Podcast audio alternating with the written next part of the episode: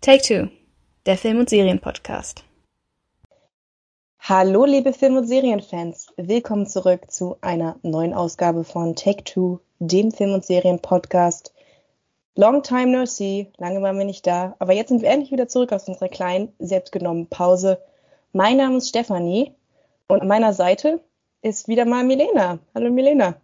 Hallo, schön wieder hier zu sein. Ja, du warst ja noch länger weg als ich. Arthur hat dich würdig vertreten im Ahsoka-Podcast, würde ich sagen. So sieht's aus. Sehr schöner Podcast, wenn ihr noch nicht gehört habt, hört rein. Oh ja, genau, machen wir gleich Werbung. Finde ich sehr gut. Fand ich wirklich sehr unterhaltsam.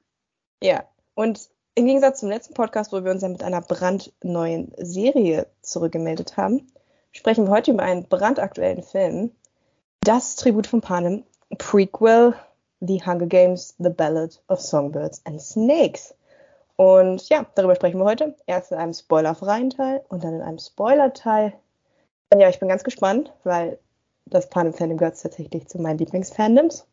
Aber bevor wir darauf zu sprechen kommen, will ich noch einmal einen kleinen Newsflash, ein kleines Update euch geben, denn wie gesagt, wir waren ja lange weg und Newsflash ist vielleicht gar nicht mehr das richtige Wort, es sind eher Informationen, dadurch, dass wir so lange weg waren. Und zwar erstmal zwei traurigere Nachrichten seit unserem letzten Podcast haben wir leider zwei sehr tolle Schauspieler verloren. Sir Michael Gambon ist verstorben. Wir alle kennen ihn natürlich als Elvis Dumbledore. Ähm, seine Darstellung in diesem Film wurde teilweise kritisch gesehen. Nichtsdestotrotz großartiger Schauspieler, der da von uns gegangen ist. Ich liebe ihn als Mr. Woodhouse in der BBC Emma-Serie mit Ramora Garay. Ähm, und für alle Sitcoms-Fans da draußen, das war natürlich auch ein schwerer Schlag, insbesondere auch für mich. Matthew Perry, bekannt aus der Sitcom Friends, wo er den wunderbaren Chandler gespielt hat, leider auch viel zu früh von uns gegangen. Auch das war eine sehr traurige Nachricht, die mich persönlich auch sehr bedrückt hat und dazu geführt hat, dass ich nochmal drei Wochen am Stück Friends durchgesuchtet habe. Ähm, und ja, diese Szene, ähm, wo Joey auf den Stühlen sitzt und nach links guckt und Chandler ist nicht mehr da, die hittet jetzt leider doch ganz schön anders. Aber ja, das ist natürlich, waren zwei sehr traurige Meldungen. Deswegen will ich diesen Newsflash mit was Positiverem abschließen. Äh, ich weiß nicht, ob du noch was dazu sagen willst, Medina. Ich glaube, ich habe alles gesagt. Rest in Peace. Auch alle anderen. Es sind in letzter Zeit wirklich sehr viele ähm, Schauspieler verstorben. Ich habe das Gefühl, fast jeden Tag kommt irgendwie mhm. eine, eine Anzeige. Emma Wepper ist zum Beispiel auch gestorben, für alle älteren Podcast-Hörer da draußen vielleicht, die sich mit äh, deutschem TV auskennen. Auch ein sehr bekannter deutscher Schauspieler. Also es ist wieder diese Jahreszeit, Spätherbst bis Weihnachten. 2023 ja. schlägt nochmal zu. Genau, so ist es. Und deswegen wollte ich nochmal was, was Positives abschließen. Und zwar wurde der Streik zwischen der, den AMTPT-Studios, also Hollywood, die meisten Studios gehören dazu, und der Schauspielergewerkschaft SAG AFTRA endlich beendet. Wir haben euch darüber ja schon berichtet, als er gerade am Laufen war. Und mittlerweile konnten sich beide Parteien einigen. Ähm, unter anderem Ergebnisse dieser Verhandlungen sind jetzt eben höhere Honorare, ähm, eine Beteiligung der Schauspieler ähm, an zukünftigen Einnahmen von Streaming-Anbietern und natürlich der Schutz ähm, vor künstlicher Intelligenz, der gewährt werden soll, damit eben damit nicht Arbeitsplätze verschwunden gehen. Ja, also die Hauptverhandlungsthemen ähm, wurden jetzt wieder aufgegriffen. Wie sich dann der Streik auswirken wird, auf zukünftige Projekte. Das werden wir, denke ich, erst im nächsten Jahr sehen. Ich denke, wir können davon ausgehen, dass sich einige Sachen verschieben werden. Ja, oder ja. auch schon gestrichen wurden, so wie jetzt vor kurzem Shadow and Bone. Ja, das Worüber ist wir auch ein sehr trauriger Nachtrag. Podcast genau. gemacht hatten. Den würde ich auch nochmal ans Herz legen wollen, denn auch dort hatten wir zwei wunderbare Gäste zu Gast. Also hört auf jeden Fall in diesen Shadow and Bone Podcast rein. Da haben wir auch über die Zukunft des Franchises geredet. Ich glaube, da kommt vielleicht doch nochmal irgendwann was. Ähm, wir werden sehen. Es, es gibt auf jeden Fall eine Petition, dass die Serie gerettet werden soll. Mal sehen, was die bewirken kann. Genau. Was auf jeden Fall weitergeht, ist das Tribute Panem, äh, Panem Franchise mit dem Film, den wir heute besprechen werden. Und ja, bevor wir auf den aktuellen Film eingehen, wollte ich noch mal einen kurzen Rückblick machen, nämlich zur originalen Trilogie, die Jennifer Lawrence ja zum Star gemacht hat, als Katniss Everdeen die Filme The Hunger Games, Catching Fire, Mockingjay 1 und Mockingjay 2 kamen zwischen in den Jahren 2012 bis 2015 raus. liegen also fast schon wieder zehn Jahre zurück, basieren genauso wie dieses Prequel jetzt auch auf einer Buchvorlage der amerikanischen Schriftstellerin Susan Collins. Und meine Frage an dich lautet jetzt erstmal, Melena, was waren so die ersten Berührungspunkte mit Tribute von Panem bei dir? Ich stelle dir quasi die Gretchenfrage. Wie hältst du es mit den Hunger Games? ja, ich, ich kann dazu nur sagen, hm, ich bin nicht ganz so tief in der Materie, weil ähm, meine Gesprächspartnerin heute ist eine absolute Tribute von Panem-Expertin. Ich persönlich muss zu meiner Schande gestehen, ich habe die Bücher nicht gelesen. Ich bin durch die Filme dazu gekommen, ähm, habe die total auch im Kino gesehen. Beim ersten weiß ich noch, beim zweiten weiß ich, dass ich ihn nicht im Kino gesehen habe. Beim letzten weiß ich nicht mehr so genau, da sind meine Erinnerungen nicht so gut dran. Äh, fand die immer gut. Ich weiß, also, wo du wirklich, den letzten gesehen hast. Was, waren wir da zusammen drin? Nein, du hast Mockingjay 2 im Flugzeug geguckt, das weiß Echt? ich noch. Aber keine Ahnung, wo du dahin wolltest. Ich glaube nach Neuseeland. Witzig, witzig, dass du das noch weißt und ich nicht mehr. Kann gut Aber sein. Aber es ist auch witzig, weil beide Filme dann mit Neuseeland verbunden sind. Der erste und der letzte bei dir. Stimmt, den ersten habe ich auch in Neuseeland geguckt. Ich bin zu oft in Neuseeland, also genau genommen zweimal. Aber ja, dadurch. Ähm, ja, 2012 ja. und 2015. Genau. genau. Den ersten Film 2012 habe ich tatsächlich im Kino in Neuseeland gesehen, komplett auf Englisch, was damals für mich noch eine Herausforderung war. Wobei eigentlich ging es. Ich hatte, glaube ich, so fünf bis zehn Minuten Probleme, mich einzuhören und dann habe ich es tatsächlich ganz gut verstanden und habe auch bis heute die Filme alle auf Englisch gesehen. Ähm, Wäre für mich richtig merkwürdig, es tatsächlich in der Synchro zu hören, weil, wie gesagt, kenne die Stimmen nur auf Englisch. Ja, also Filme fand ich immer top. Fand den, das Ende von der Trilogie, beziehungsweise eigentlich ist es ja eine Tetralogie. Ich weiß es nicht. Es sind ja vier Filme, weil sie letzt geteilt haben. Ja. Äh, fand ich nicht mehr ganz so stark, aber eigentlich ist es eine sehr starke, starke Reihe und ich habe gehört auch eine sehr gute Buchverfilmung, oder?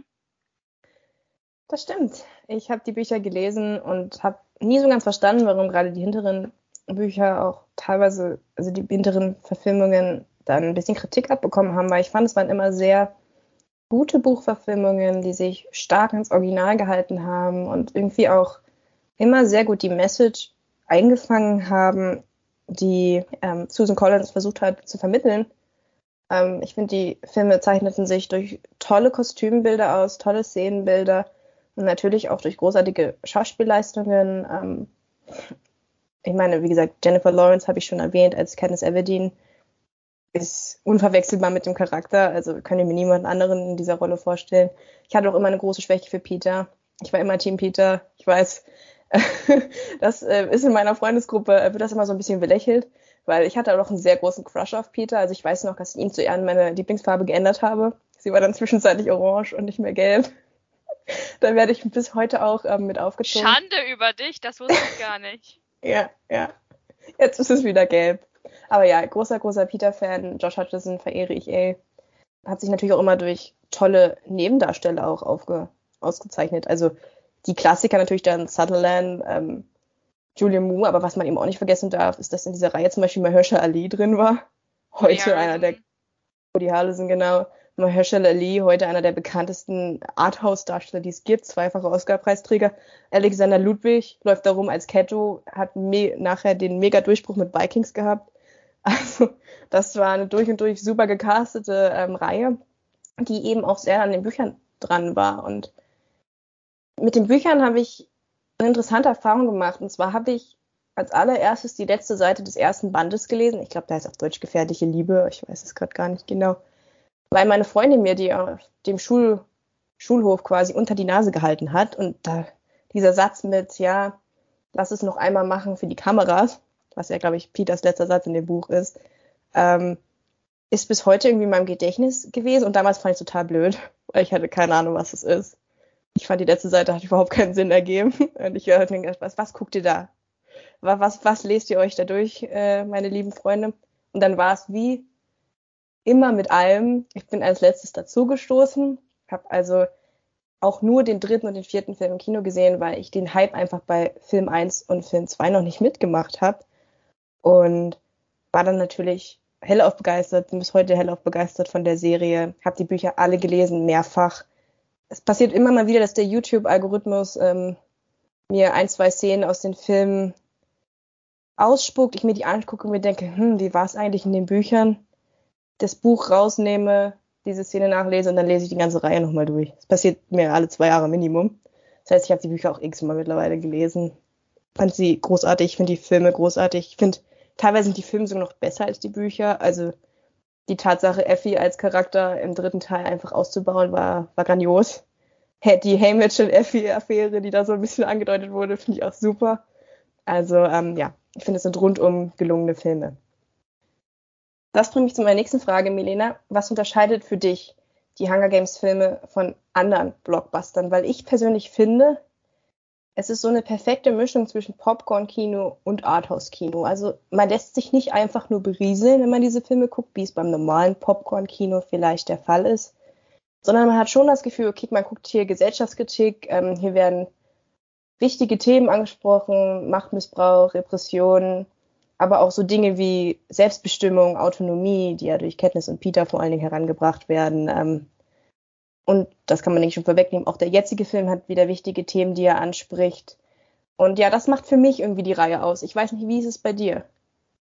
Ich finde auch, dass die Reihe schon immer erstaunlich tiefgründig und erstaunlich komplex war für eine Jugendbuchreihe. Die Bücher sind ja auch schon recht alt. Also ähm, die Filme sind ja schon etwas älter, aber die Bücher gab es ja schon noch eine ganze Ecke davor. Und trotzdem sind die immer noch wahnsinnig aktuell und immer noch auf der Höhe der Zeit, finde ich.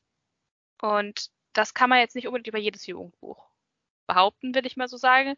Die haben ja auch nicht von ungefähr ein ganzes Genre praktisch ausgelöst, diese Bücher. Also plötzlich war der Markt überflutet mit irgendwelchen YA-Dystopie-Büchern.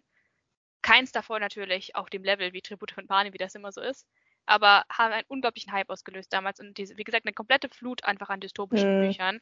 Maze Runner fällt mir ein, Divergent. Genau, genau. Ähm, eben weil das so faszinierend war und weil es auch, glaube ich, so eine Urangst einfach ist. Kinder, die sich gegenseitig umbringen, die, der, die an der Arena um ihr Leben kämpfen müssen. Äh, ganz krass, also fand ich damals krass, dass ich selbst in dem Alter so war und finde es immer noch echt, es geht am Nieren, wenn man sowas sieht. Und äh, schon allein deshalb unterscheidet es sich halt von, von Popcorn-Kino, weil es halt wirklich brutal ist und einen emotional mitnimmt, aber einen eben auch zum Nachdenken anregt. Mhm. Ja, sehe ich absolut genauso. Ich fand diesen Kontrast immer toll. Ich finde auch in den Büchern, es ist teilweise sehr selbstironisch geschrieben. Ähm, Gesellschaftskritik trieft quasi durch die Seiten. Also ja, sind wirklich äh, interessante Bücher, auch für Leute, die vielleicht sich nicht mit dem normalen Popcorn-Kino so einigen können. Also ich denke da zum Beispiel an unsere Stiefmutter, die halt tatsächlich in, sich alle Filme angeguckt hat und auch die Bücher gelesen hat, die man vielleicht jetzt nicht so im klassischen Blockbuster erwarten würde. Also es ist auch wirklich was für Leute, die ja vielleicht nicht so die gängigen Kinogänger sind. Also jetzt bei dem aktuellen Film zum Beispiel war ich im Kino mit zwei Freundinnen und meine Freundin hat mir gesagt, sie war seit Jahren nicht im Kino. Wir haben dann versucht zurückzurechnen, wann das letzte Mal war und sie meinte dann vermutlich der letzte Tribut vom Panem-Teil. also, wow. Ähm, ja, das fand ich auch krass. Das ist für uns eine andere Welt, weil wir sind ja ständig im Kino. Aber für sie war es was ganz Besonderes, mal wieder ins Kino gehen, zu gehen, einfach nur für diesen Film. Aber spannend, dass sie der Teil dann wieder zurückgeholt hat. Also, nachdem mhm. sie so lange Jahre nicht im Kino war, dann, dass sie halt für den wieder reingegangen ist. Ich glaube, da, das wird wahrscheinlich vielen Leuten so gehen, dass die gesehen haben, oh wow, schön, mal wieder ein Tribut von Pan im Film. Ähm, weil die Filme waren ja wahnsinnig erfolgreich damals. Also wirkliche, richtige Blockbuster. Und ja, wobei so, so richtig ziehen von den originalen Filmen kann er ja eigentlich nicht. Muss man ja auch sehen. Also. Ist ja nur ein Prequel, ja. Genau, also Jennifer Lawrence taucht jetzt leider nicht wieder auf. Das nee, nee, aber so. allein, allein der Name, allein die Marke scheint ja immer noch ein bisschen zu ziehen. Wobei, darüber können wir nachher noch reden, wie erfolgreich der Film tatsächlich ist oder war. Hm. Ja, ich würde sagen, dann gehen wir mal in den spoilerfreien Teil über. Also ich habe meine Liebe zu den Tribute von Panem-Filmen, glaube ich, äh, sehr erkenntlich gemacht. Und ich kann mir vorstellen, dass wir, wenn wir mal nichts zu tun haben, da auch nochmal ein Rewatch ähm, durchführen. Es steht auf jeden Fall in meiner Liste. Vielleicht zu 25, wenn wir so lange durchhalten, dann jährt sich nämlich Mockingjay 2 zum zehnten Mal. Aber dann lass uns doch jetzt über den aktuellen äh, Tribute von Panem-Film reden. Wie gesagt, Donnerstag ist er im Kino. Willst du kurz zusammenfassen, worum es geht? Ich habe ja schon so viel geredet. Ja, kann ich gerne machen. Er basiert auf einem Buch, The Ballad of Songbirds and Snakes. Ist auch schon ein paar Jahre alt, oder? Das, das Prequel. Ich erinnere mich noch, dass es rausgekommen ist. Du warst sehr excited. Hm, ich würde sagen 2019, 2020, irgendwie um den Dreh. Und auch da war ja schon sofort klar, dass das auch verfilmt wird, weil, wie gesagt, die Filme davor waren wahnsinnig erfolgreich. Mitten ähm, in der Pandemie aber, kam das Buch jedenfalls. Aber was halt das Faszinierende war, dass an dem Teil ist halt, dass es um eine Figur geht, von der, glaube ich, niemand so wirklich gerichtet hat, dass sie die Hauptfigur wird von dem Prequel. Ähm, Also, ja, wir kriegen die Vorgeschichte von President Snow, dem Bösewicht aus den vier Originalteilen. Und an der Stelle ist es schon die Katze praktisch aus dem Sack. Also, wenn ihr die Tribute von Panem-Filme nicht gesehen habt, dann tut's mir leid. Ähm, Snow ist kein besonders sympathischer Mensch. Ich fürchte, den, den Zahn muss ich euch schon mal ziehen. Ähm, wenn ihr den Film nicht gesehen habt und überhaupt nichts über Panem wisst, dann geht bitte an dieser Stelle, weil es wird nicht besser. Ähm, aber wir, wir kriegen hier eine praktisch eine Villain Origin Story. Oder? Wir sehen den, den jungen Coriolanus Snow. Er ist sehr arm, er lebt mit seiner Familie in einfachen Verhältnissen. Ähm, die zehnten Hungerspiele werden ausgerichtet und er kriegt die unliebsame Aufgabe, einen von den Tributen als Mentor betreuen zu müssen. Eine junge Frau aus District 12, kommt es auch bekannt vor. Äh, Lucy mhm. Grey Bad. Und er muss jetzt irgendwie sie durch diese Spiele kriegen, nicht unbedingt dafür sorgen, dass sie überlebt, aber halt sie so gut vermarkten wie möglich. Ja, denn das Besondere ist, bis dahin hat niemand so wirklich Interesse an den Spielen. Also wir sind noch hier ganz am Anfang. Es hat nicht wirklich was zu tun mit dem spektakulären Massenentertainment, was es dann ja zu den 74. und 75. Spielen, wenn Katniss drin ist, ist. Nein, wir stehen hier ganz am Anfang und diese Mentoren, also Corey Lane ist nicht der Einzige, der ein Tribut zugeteilt bekommen hat, die sollen jetzt eben dafür sorgen, dass da ein bisschen Pep in die Sache reinkommt. Genau, es gibt 24 junge Leute aus dem Capitol, alle halt Teil der Oberschicht und die kriegen jetzt diese 24 Tribute. Jeder kriegt einen und die müssen sie betreuen. Äh, unter der Fuchtel von Dr. Volumnia Gall, der Spieleleiterin, und unter dem missbilligen Blick von Dean Kasker Highbottom, dem Erfinder der Hungerspiele, der aber nicht mehr so glücklich ist über sein Baby. Was und, auch lange nicht rauskommt. Aber ja, da, da reden wir der, äh, irgendwie scheint er jedenfalls nicht so großer Fan von der ganzen Sache zu sein. Stellt auch fest, dass die Spiele nicht mehr so gerne geguckt werden. Und dann geht es halt um die Frage, wie kann man die Spiele attraktiver machen? Und eine der Fragen, also eine der Antworten ist halt Publicity, Glamour, Fernsehshow, und es ist interessant halt zu sehen, wie die dann anfangen, das Ding wirklich zu vermarkten, weil es ist, es ist eine Show über Kinder, die sich gegenseitig den Schädel einschlagen. Nee, so, das darf ja, man nie wie, vergessen. Wie, wie können wir das den Leuten besonders schmackhaft machen? Und Snow hat ja, da ein paar Ideen. Snow hat sehr viele Ideen dazu. Er ist maßgeblich dafür verantwortlich, wie sich die Spiele dann auch hinten raus entwickeln werden. Aber ist es auf jeden Fall interessant, dass Snow halt als Kriegsel gewählt wurde. Also ich glaube, wenn du vorher eine Umfrage gemacht hättest im Fandom, dann wäre jetzt nicht unbedingt die Vorgeschichte zu äh, Coriolanus Snow als nächstes Projekt genannt worden. Ich denke, da hätte man lieber gesehen, wie sind die Hungerspiele überhaupt entstanden worden. Also vielleicht eine Vorgeschichte über den Krieg, die Dark Days, die dunklen Tage, wo die Distrikte eben gegen das Kapitol aufbegehrt haben und dann verloren haben. Und daraus entwickelten sich dann eben die Spiele als eine Art der Bestrafung, wobei das auch eine ganz zentrale Frage im Film ist, ob es wirklich einfach nur eine bloße Bestrafung darstellt. Also interessante Wahl. Ich glaube, viele Leute hätten vielleicht lieber im Prequel über Haymitch oder vielleicht auch Joanna, also über Fan-Favorites aus den ersten Filmen was gesehen. Aber ich finde es eigentlich interessant, dass man das, dass Susan Collins sich gesagt hat, nee, ich zeige jetzt mal die andere Seite. Ich zeige jetzt mal, nehme jetzt mal einen Charakter aus dem Kapitol und dann auch noch den Oberbösewicht. Also spannend, auf jeden Fall. Ich, ich liebe das tatsächlich, dass sie das gemacht hat. Wirklich, ich bin mir sicher, Leute sind an sie herangetreten und vom Verlag, weil, weil die Bücher so erfolgreich waren, haben gesagt, ja, schreib doch nochmal was, die Leute möchten mehr Panem. Und sie war so, ja, ich gebe den Leuten, was sie wollen. Ich gebe ihnen mehr Panem und ich nehme als Hauptfigur President Snow. Das war tatsächlich eine der Figuren, von der wirklich sich nie jemand gefragt hat, wie war die eigentlich als Jugendliche? Und ähm, nein, sie hat es gemacht. Das ist auch einer der Gründe, warum ich also was ich sehr liebe, weil es halt, es ist halt nicht so ein offensichtlicher Cash Grab. es ist halt wirklich, es hätte auch wirklich schief gehen können. Und ja, der, offizielle, der, der offensichtliche Cash Grab wäre halt Hey mit den 50. Spielen gewesen. Ja, oder Finnick. Da hätte sie, da hätte sie sofort die Leser und dann auch die Zuschauer auf ihrer Seite gehabt. Aber nein, sie hat, sie hat Presence. Ja, es wäre halt auch wieder die gleiche Story gewesen. Ja, ja, ja, exakt. Wieder ein junger Held äh, aus dem District 12, der sich durchsetzen müssen, wobei wir das auch über diesen Film sagen können. Und, aber diesmal gibt es halt, wie gesagt, einen ungewöhnlichen Blickwinkel. ich denke, deswegen können wir auch schon mal über die Hauptperson vielleicht ein bisschen sprechen, möglichst spoilerfrei, aber ähm, mhm. ja, mit dem Vorbehalt, dass man halt weiß, wie es ausgeht eigentlich. Ähm, ich finde, Coriolanus ist ein sehr faszinierender Charakter. Ich habe damals das Buch verschlungen. Also es hat so ein paar Seiten gebraucht, weil Coriolanus auch schon im Buch jetzt nicht gerade der Sympathiebolzen ist.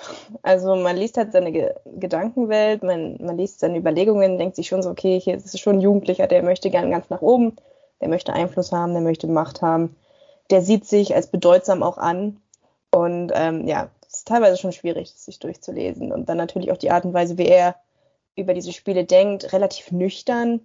Also er findet sie jetzt nicht super toll, aber gleichzeitig verurteilt er sie auch nicht, so wie zum Beispiel sein Klassenkamerad Sejanus. Ähm, ja, war ein bisschen schwierig halt, weil normalerweise liest man, liest man halt über sympathische Leute. Deswegen war es für mich ein bisschen schwierig reinzukommen, aber dann habe ich es geliebt, weil ich es total faszinierend fand, einfach in seiner Gedankenwelt zu verschwinden. Und jetzt kommen wir eben, sehen wir das eben die ganze Zeit auf der Leinwand. Ist das, ist diese Ambivalenz des Charakters für dich hat die sich irgendwie wiedergespiegelt? Wie, wie siehst du Coriolanus am Anfang dieses Films? Wie soll er auf dich wirken? Was, was würdest du sagen? Ähm, ich, muss, ich muss an der Stelle sagen, dass das, dieser Film, glaube ich, einer der Filme ist, wo ich den Kritikern dieses Jahr am allermeisten widersprochen habe, weil die Kritiken des Films bisher sehr durchwachsen sind. So mittelgut bis gut. Und ich muss sagen, mich hat. Die Leute sind überfordert. Mich hat es so abgeholt. Ich war so begeistert von dem Film. Ich liebe das, dass das so ambivalent ist. Ich liebe es, dass wir so einen richtig hintertriebenen Charakter dieses Mal als Hauptcharakter haben. Das genaue Gegenteil von so einem klassischen guten YA-Helden, der sich für die Unterdrückten einsetzt. Ich finde es auch großartig, dass man anders als im Buch ähm, erstmal keinen Blick in seine Gedanken hat, sondern man sieht ihn überwiegend von außen. Ähm, und er, er spielt so ein kleines Spiel mit dem Zuschauer und mit den Leuten im Film. Also er ist, er ist ein bisschen ein Blender, er ist ein bisschen ein Schauspieler. Und das finde ich, finde ich total interessant, weil es ist auf mehrere Arten Schauspiel, finde ich. Zum einen macht er ja den Leuten was vor, er gibt sich ja viel reicher, als er eigentlich ist. Ähm, seine Familie hat ja wirklich keine zwei Cent mehr. Es die leben da. Nur der große Name übrig. Die leben in dem, in dem Apartment, sie haben keinen Strom mehr, sie haben nichts mehr zu essen.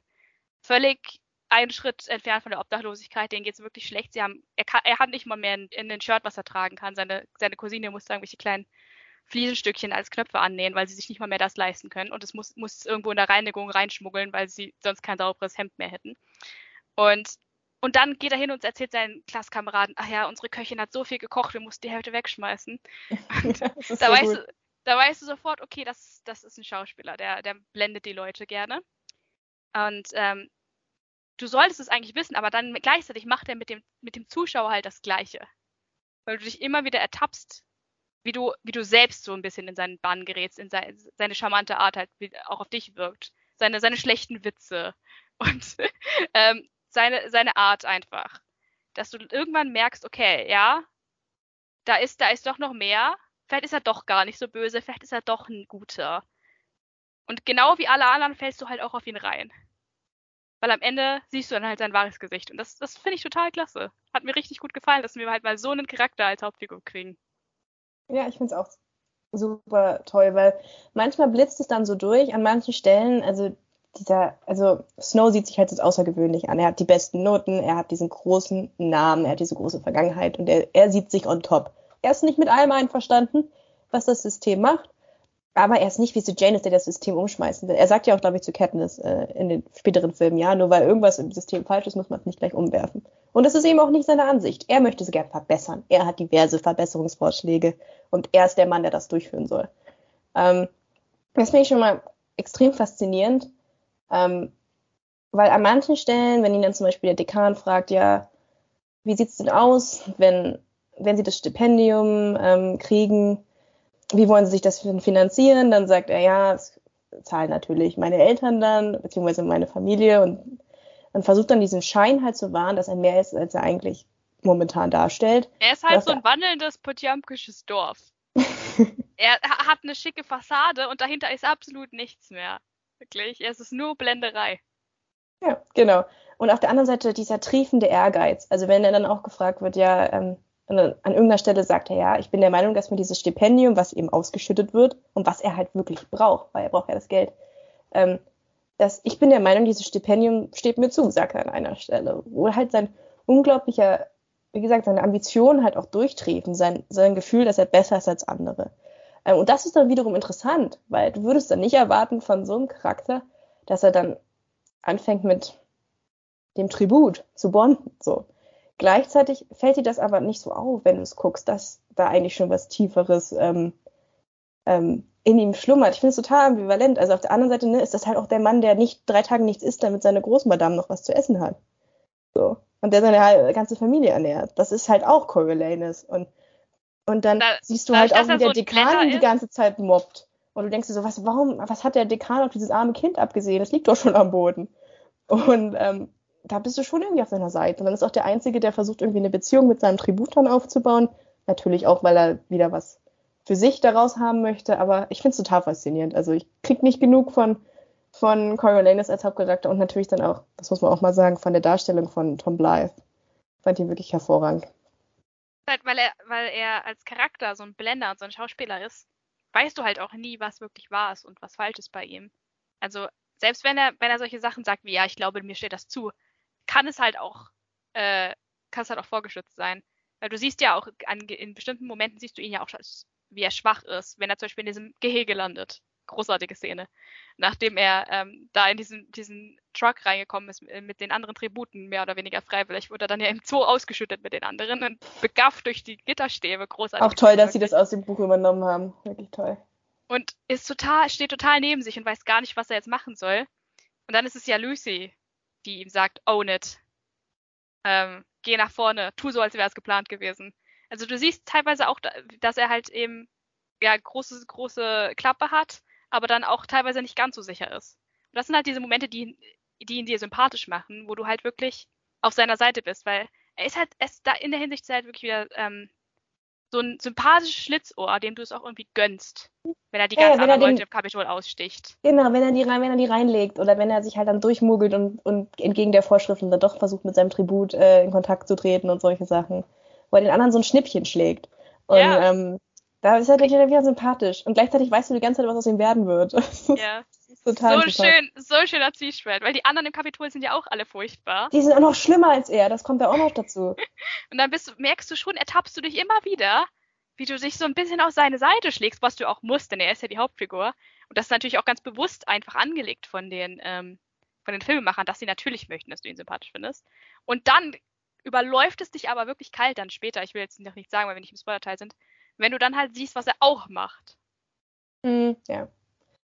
Und ähm, wie gesagt, ich kann Tom Blythe nicht hoch genug loben. Ich habe die ganze Zeit zu Melina gesagt, bevor der Film rauskommt, es steht und fällt mit ihm als Schauspieler. Ich kann ihn überhaupt nicht, er hat mir nichts gesagt. Ich habe gesagt, wenn der Mann nicht schauspielern kann, dann können wir gleich wieder rausgehen. Aber er hat es, er hat es gut gemacht, wirklich. Weil es ist im Endeffekt, natürlich gibt es wieder Hungerspiele und natürlich gibt es wieder ein sehr sympathisches Tribut, das man unterstützen soll. Aber im Endeffekt geht es um ihn. Es ist eine Charakterstudie. Es ist ein tiefer Einblick in Coriolanus Snow. Genau. Und wenn er ja. das nicht überzeugend rüberbringen könnte, aber er kann es. Ich fand, ich fand seine Performance auch super. Er, ist, er hat gleichzeitig was Sympathisches, so was Jugendliches, gleichzeitig aber auch schon so was Eiskaltes. Ich weiß nicht, ob das seine Und was Schleimiges. Ich glaube, glaub, er trägt Kontaktlinsen, weil kein Mensch hat so creepige blaue Augen. ähm, aber wenn das seine echten Augen sind, holy hell. Ähm, ich gucke mal ein Bild von ihm nebenbei. An der Stelle muss ich auch sagen, äh, wo wir gerade schon bei Kostümen und so sind. Wir haben ja letztes Jahr viel über schlechte schlechte weißblonde Perücken geredet wegen House of the Dragon. Hier mal eine, die wirklich, wirklich gut ist. Also da alle Achtung an das Kostümbild. Ich habe ähm, ich habe schon Kritiken gelesen, wo diese Perücke praktisch als einer der Stars des äh, Films hervorgehoben wurde. Also ob es das ja nicht, aber er hat tatsächlich sehr helle blaue Augen. Ja. Aber okay, ich glaube, da haben sie noch ein bisschen was nachge nachgeholfen. Bestimmt. Also sein, sein ganzer Look, generell der ganze Look von allen Leuten im Kapitol wieder großartig und auch Coriolanus halt wirklich mit dieser, dieser roten Uniform und den blonden Haaren. Und auch dieser Rose Top. an dem Hemd. Das Hemd ist im, auch natürlich auch im Buch ähm, aus irgendwelchen Sachen zusammengeklaubt worden, die Tigris irgendwo äh, aufgesammelt hat. Und dass sie dieses Hemd mit diesen Badezimmerfließknöpfen genauso gemacht haben. Ach, mit der angesteckten Rose noch. Das zeigt ah, sich dann auch schon, dass sie später äh, Stylistin wird. Ja, genau. Das ist auch nochmal interessant. Ja, also, bah, großartig. Ja, einfach ganz, mal, einfach mal interessanter Hauptcharakter. Nicht so das, was dir sonst so gezeigt wird. Also, also großartige, großartige Schauspielfähigkeiten schon vom Hauptcharakter, aber auch von halt noch vom Kostümbild, vom Make-up und so nochmal richtig, ähm, richtig interessant noch dazu gemacht, dass er halt wirklich so, so Draco Malfoy-mäßig einfach rüberkommt. So. Finde ich, finde ich großartig. Und dann halt auch die Nuancen, die er rausbringt, einfach in seinem Schauspiel. Man merkt auch, dass er schon ein bisschen älter ist. Also er, ist, er sieht nicht aus wie ein Teenager. Nein. Aber das gibt natürlich ihm als Schauspieler auch schon so eine gewisse Reife, äh, dass er halt aus diesem, diesem Charakter mehr rausholt, was man einfach auch machen muss. Es ist halt nicht der typische Fantasy-Held, der zwar nett ist, aber kein Innenleben hat, sondern hier hast du wirklich einen sehr komplexen Charakter. Und das, da mussten sie einen guten Schauspieler finden, haben sich für einen absoluten Newcomer äh, entschieden, der noch keine große, keine große Hauptrolle gespielt hat, haben ihn als das Gesicht von diesem Riesen-Blockbuster genommen und es hat sie ausgezahlt.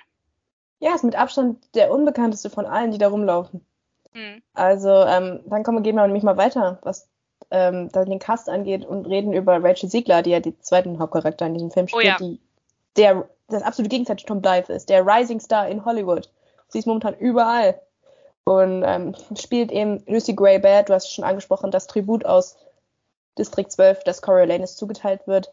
Und ich muss wirklich sagen, in West Side Story hat sie mich nicht so überzeugt. Abseits ihres Gesangs fand ich ihr Schauspiel nicht so beeindruckend, aber ich muss sagen, hier hat sie wirklich, mich wirklich überzeugt. Ich fand, ich fand ihre Performance und die ganzen Nuancen, die sie rausgeholt hat, ja, extrem vielseitig. Hätte ich einfach nicht gedacht, dass sie das in sich hat, dass sie gleichzeitig diese charmante Performerin Lucy Gray spielen kann, dann teilweise auch diese Angst, die sie dann hat, wenn sie in die Arena reingeht. Und dieses, mir fällt da zum Beispiel eine Szene ein, wo sie ähm, im Lüftungsschacht sitzt, einfach nur so, so zittert und äh, nee, ich muss wirklich sagen, sie hat mich, sie hat mich echt von den Socken gehauen, hätte ich nicht gedacht. Oder aus den Socken gehauen. Ja, da hat sie teilweise schon was von so einem Final Girl aus dem Horrorfilm, wenn sie durch diese Schichte da kriecht und das Grauen ist ihr hinterher. Sie ist tough, sie setzt sich durch und ich fand sie auch als Charakter wirklich wirklich toll, weil sie auch so ein interessanter Gegenpol ist, erstmal zu Coriolanus, aber eben auch ein starker eigener Charakter ist. Sie ist eine, Show, eine Showfrau, sie ist eine Performerin. Sie kann auch noch krass gut singen, was natürlich auch mit eingebracht Grandios, wird. Yeah. Äh, ja, fand ich, fand ich eine tolle Performance. Auch noch eine ganz junge Schauspielerin, ähm, 21 erst, und hat schon diese Rolle so sehr geowned. Respekt. Ja, also sie ist jetzt, glaube ich, 22, aber dann war sie beim Drehen 19, 20, ne? Das ist ja. einfach krass jung, ähnlich wie Josh Hutcherson damals, der jetzt Peter ja, glaube ich, 18 war. Ja, aber oh. Josh Hutcherson ist ja auch ein Kinderstar gewesen, also der steht ja. schon sehr lange vor der Kamera.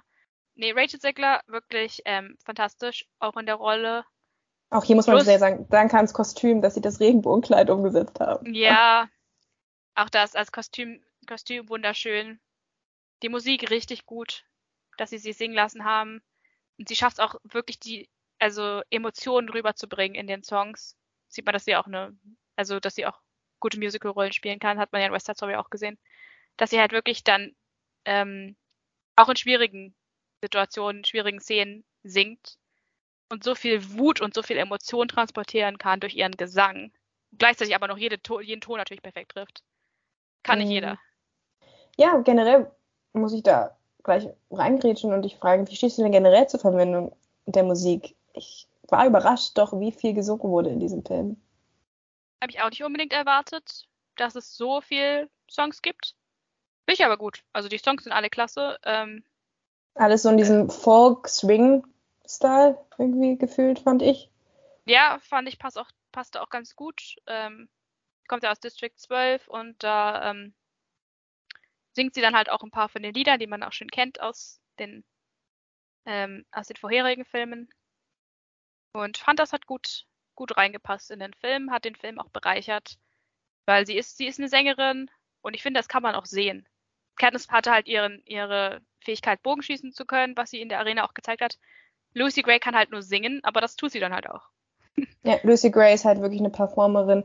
Und es hätte nicht gereicht, wenn du hier eine Schauspielerin hingestellt hättest, die so mittelmäßig singen kann. Es musste wirklich jemand sein, der diese Magie rüberbringt, weil die Magie, die Snow ja irgendwie auch spürt, ne, hm. Von, von dieser Musik lässt er sich irgendwie auch ähm, berühren. Die musst du selbst halt auch spüren. Und ähm, deswegen, also nichts gegen Jennifer Lawrence. Ich weiß, dass Jennifer Lawrence Angstzustände hatte davor, dass sie singen musste, weil sie halt echt keine trainierte Sängerin ist. Dafür hat sie es extrem gut gemacht. Und es passt auch wieder sehr gut zu Katniss, dass diese Interpretation vom Hanging Tree so unglaublich roh und nüchtern war. Aber jetzt in dem Fall brauchten wir halt wirklich jemanden, der das Showbiz liebt, der ja auch dafür verantwortlich ist, dass das Showbiz im Endeffekt dann in die Hunger Games integriert wird. Sie ist die Mutter dieses, dieser ganzen Entwicklung. Und ähm, unfreiwillig, aber ist nun mal so. Und ähm, deswegen brauchtest du wirklich jemanden, der gut singen kann. Und ich muss an der Stelle sagen, mir war es manchmal ein bisschen zu dramatisch. Also mir fällt da zum Beispiel die Szene ein, wo sie halt ausgewählt wird hm. ähm, als Tribut und dann äh, auf der Tribüne singt. Und das ist im Buch auch so, aber es wirkt im Buch irgendwie nicht, nicht so over the top. An manchen Stellen habe ich das Gefühl, okay, es wird jetzt ein bisschen zu dramatisch, sie guckt irgendwie zu äh, lange in die Kamera und das, das war dann mir an manchen Stellen wieder ein bisschen zu viel. Äh, an sich bin ich aber ein großer Fan von Musik in Filmen und finde halt auch, dass es nochmal ähm, dem älteren Panen, beziehungsweise dem jüngeren Panen, nochmal einen anderen Anstrich gegeben hat, dadurch, dass wir nun mal jetzt andere Klänge hören als in den originalen Filmen. Mhm. Ja, ich, ähm, ich sehe das ein bisschen erst mit, der, mit dem Drama. Ich fand das gerade gut. Weil ja? es, es reißt dich, natürlich reißt dich ein bisschen raus. Es ist in dem Moment ein bisschen zu viel. Du fragst aber, dich halt schon, okay, was, was ist das jetzt so? Genau, aber das fand ich gut, diesen Effekt, weil ich glaube, das solltest du auch so wahrnehmen. Weil es auch alle anderen, alle anderen Zuschauer sind halt irritiert und die wissen nicht, was da passiert. Alle anderen Tribute werden ausgewählt, werden irgendwie weinend auf die Bühne gezerrt. Ähm, und sie ist die Einzige, die irgendwie, sie wehrt sich nicht, sie weint nicht, sie singt. Und das, das irritiert die Menschen. Damit kommen sie nicht klar und du als Zuschauer bist auch irritiert, weil du dich auch fragst, wieso singt sie jetzt? Ja, und davor und, rächt sie ähm, sich noch äh, an, der, an der Bürgermeistertochter. Äh, und an ihrem Ex-Freund, der ähm, die sie gemeinsam ausgewählt haben. Genau.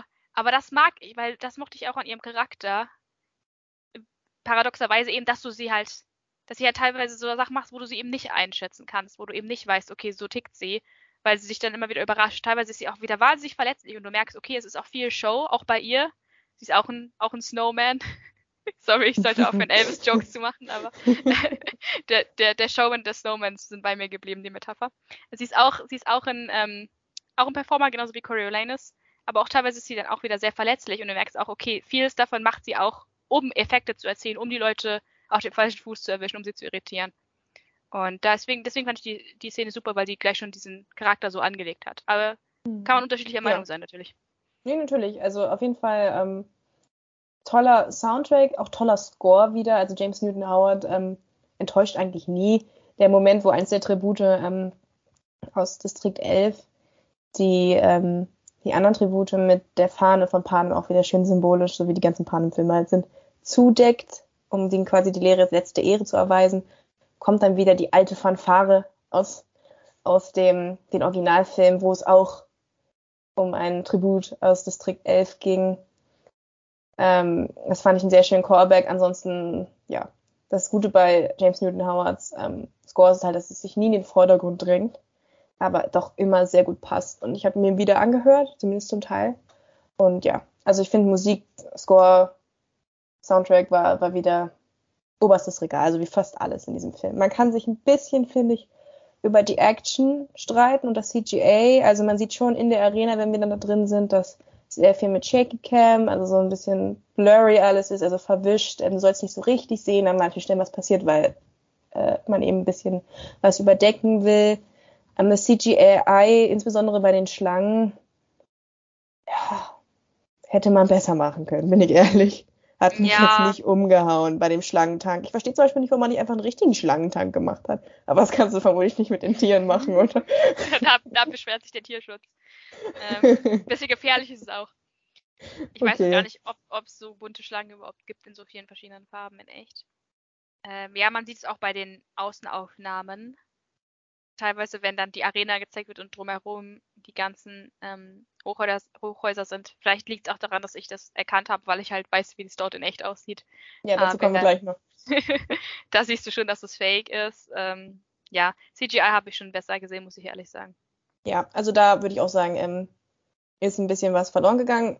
Dann lass uns doch jetzt nochmal vielleicht ein bisschen über die anderen Schauspieler noch reden, bevor ich dich nochmal ähm, was zum Look frage.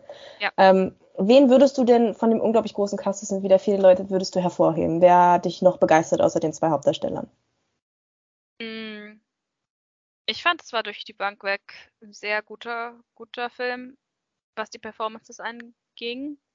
Also man kann natürlich wieder Peter Dinklage hervorheben als Casca Highbottom immer, immer gut, aber er spielt auch immer ähnliche Rollen, deswegen kann man schon ihm vorwerfen, dass er immer die gleiche Rolle spielt. Ähm, Hunter Schäfer fand ich gut. Ja, Hat das hätte ich jetzt auch genannt. Keine große Rolle gehabt, aber es ist auch eine Kunst, aus so einer kleinen Rolle so viel zu machen. Ähm, der Schauspieler, der ähm, Sir Janus gespielt hat, war auch recht stark. Ähm, sag nochmal kurz, wer hieß Josh, Josh Andres, Andres Rivera. Ja, danke, Josh Andres Rivera. Ja, das waren, das waren, glaube ich, so für mich die Leute, die rausgestochen sind, eben natürlich neben den beiden Hauptdarstellern. Ich weiß, ich muss, ich muss noch hervor, ja. ich muss noch äh, Jason Schwartzman hervorheben oh, als ja, Lucky Flickerman. Verzeihung. Das, das war für mich absoluter Sehendieb. Das war für mich der absolute. Wie, es, also diese Flickermans. Es war auch in den anderen Filmen für mich der Szenen, äh, Sehendieb schlechthin, war damals für mich ähm, Stanley Tucci als dieser Flickerman. Und jetzt hast du eben hier sein, ich weiß nicht, sein Vorfahren, nehme ich mal an, Lucky Flickerman. Es scheint ein Familienunternehmen zu werden. Der, der Wettermann, der plötzlich die Hungerspiele moderieren muss. Da war, auch, da war auch der beste Humor in dem Film. Ja, teilweise natürlich auch unglaublich bizarr. Der, und, dieser böse, und böse, böse, makabre Humor, wenn er da ähm, die Reservierung für seine Frau und sein Kind beim, beim Abendessen verschiebt, weil die Hungerspiele leider noch nicht alle dauern. tot sind. Äh, ja. Oh. Ja, oder auch dieses, hm, hier kommt Dill, Tuberkulose auf zwei Beinen und oh Gott. Ja, oder, oder das war jetzt furchtbar grauenerregend und, ekel, und ekelhaft. Bitte kotzen Sie das nächste Mal, wenn die Kamera nicht hinschaut. Ja, dazwischen ganz, moderiert er das Wetter. Ganz, ganz harte, ganz, ganz harte äh, Szenen, wo du, wo du dich ertappst dabei, wie du lachst und dann denkst, oh Gott, ich habe jetzt gerade über einen, einen Witz gelacht, wo Kinder ermordet werden. Ja, ja. Ähm, also dieser makabre, schwarze Humor, äh, er hat das wirklich unglaublich gemacht. Ähm, auch immer wenn ein Tribut äh, stirbt, muss der Mentor in der Halle halt auch gehen. Und das, daraus hat sich auch extrem viele bizarre Momente ergeben. Ja. Also er stirbt halt, verreckt halt wirklich gerade ein Kind vor voller Kamera und es tut dir so weh, auch wenn du diese, das muss man natürlich negativ sagen, auch wenn dir diese Tribute tatsächlich nicht sonderlich am Herzen liegen. Nee. Also das ist in den anderen Filmen schon anders. Da baust du schon zu manchen Tributen zumindest eine andere Entwicklung auf, äh, eine andere Beziehung aus. Mir fällt da zum Beispiel spontan Rue ein. Oder mhm. Trash natürlich auch. Und das tut dir dann schon leid, wenn, und dann, das tut dir in der Seele weh. Also wer nicht heult, wenn Rue stirbt, da weiß ich auch nicht mehr, was falsch mit den Leuten ist. Aber, und das ist natürlich hier nicht, da fehlt einfach die Zeit für. Du kennst halt wirklich nur Lucy und vielleicht noch ihren Kompagnon, Jessup aus, also das männliche Tribut aus Distrikt 12. Ansonsten kennst du die Leute nicht. Trotzdem tut es dir dann natürlich leid, wenn so ein kleines Kind, äh, was an Down-Syndrom leidet, einfach stirbt und dann gleichzeitig die einzige Konsequenz fürs Kapitol ist, dass du dann halt leider den Saal verlassen musst. Und hm. dann sagt Lucky Flickerman, ja, sie ist leider tot. Wir verabschieden uns auch von so und so Heavensby. Und das ist es ist, es ist so, so, so ein makabrer Humor, den Lucky Flickerman da reinbringt, aber für mich war es wirklich der Szenendieb. Also.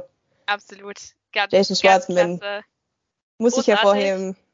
Ja, ein Wort vielleicht noch zu Viola Davis, weil sie ist ja ähm, Oscar-Preisträgerin. Die Antagonistin und eine der ganz großen in Hollywood.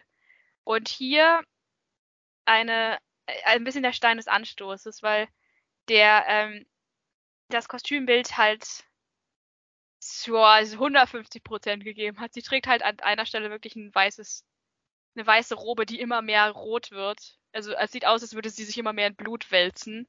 Dazu knallrote Gummihandschuhe ähm, und irgendwie Make-up, ja. was sie aussehen lässt, als wäre sie in der Rocky Horror Picture Show. Also äh, ja, ja da gehe ich auch nicht ganz mit. Sie ist also... praktisch ein Bond-Bösewicht hat eine, hat eine Schlangengrube, füttert da ihre Lieblinge und es ist, ist wirklich ein Bond-Bösewicht. Also es fehlt nur, dass die Fall, Falltür im Boden aufgeht und da die Leute reinfallen. Ähm, und gut, ich, äh, weiß, ich weiß, dass sie so auch im Buch ist. Deswegen würde ich gerne, dass du vielleicht mir noch mal ein bisschen erklärst, ob das im Buch auch so merkwürdig aus, dem, aus der Geschichte gefallen wirkt.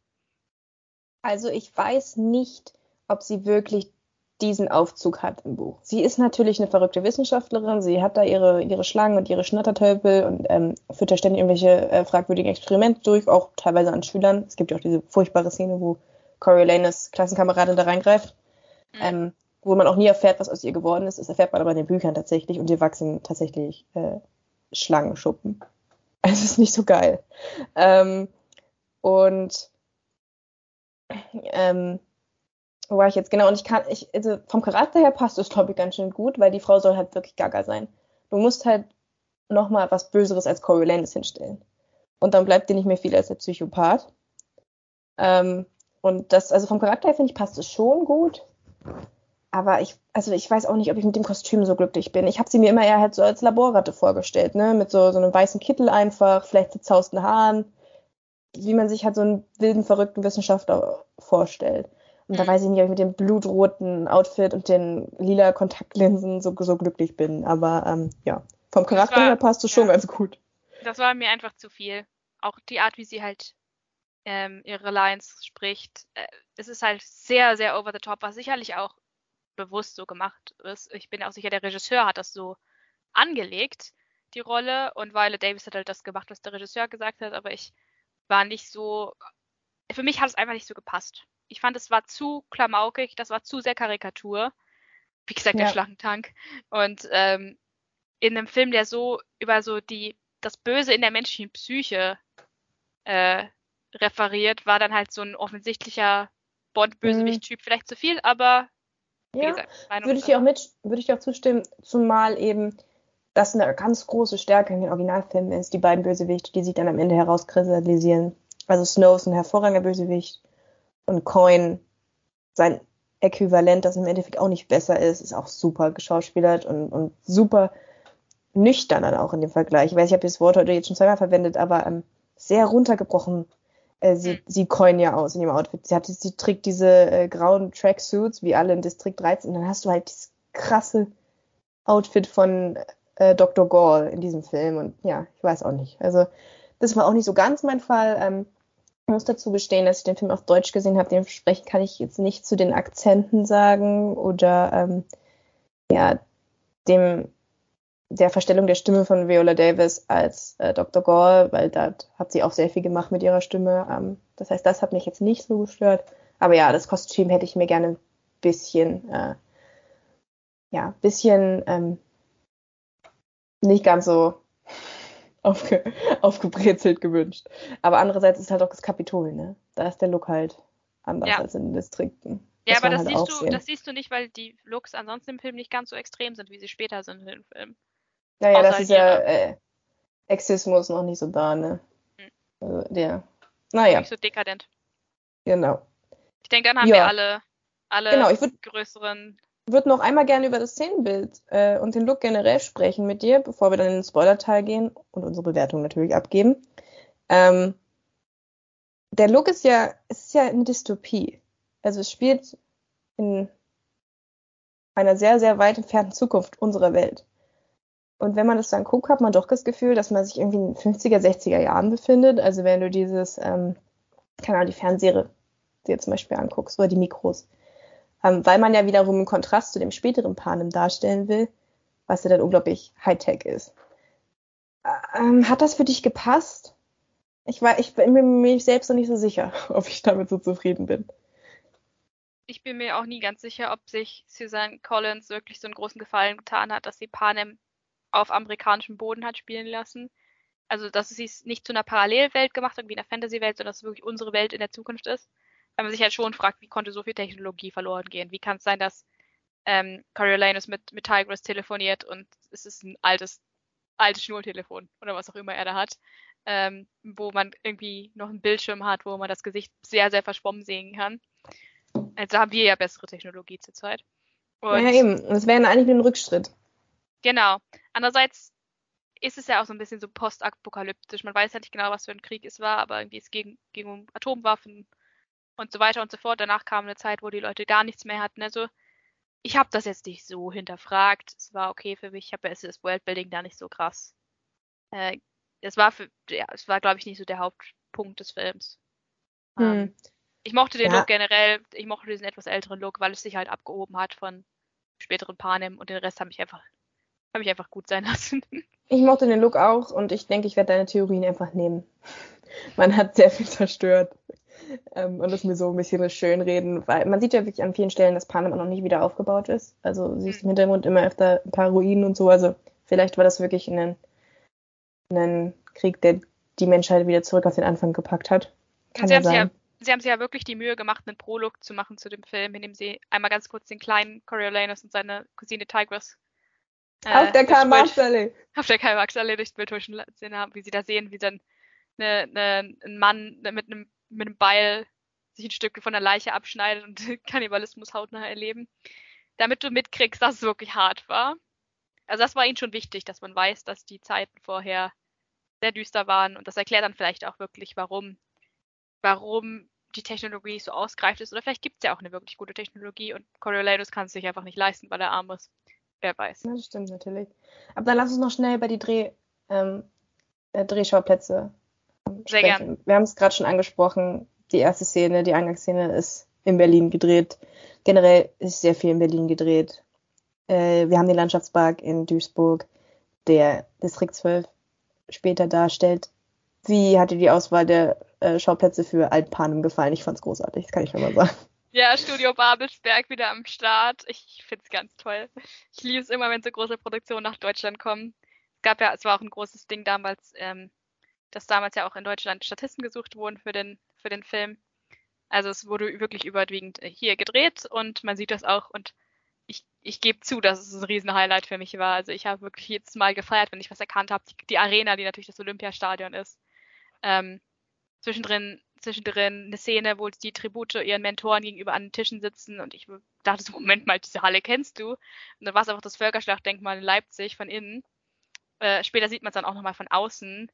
Großartig, passt auch so gut in den Film halt auch diese, diese krasse wilhelminische Architektur oder noch, noch passender das Stadion, was von den Nazis gebaut wurde.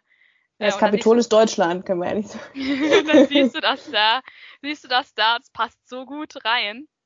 Äh, dieser gigantische Bärensaal mit ja, dieser Bärenstatue, Wahnsinn. Herrlich. Der auch in Berlin ist.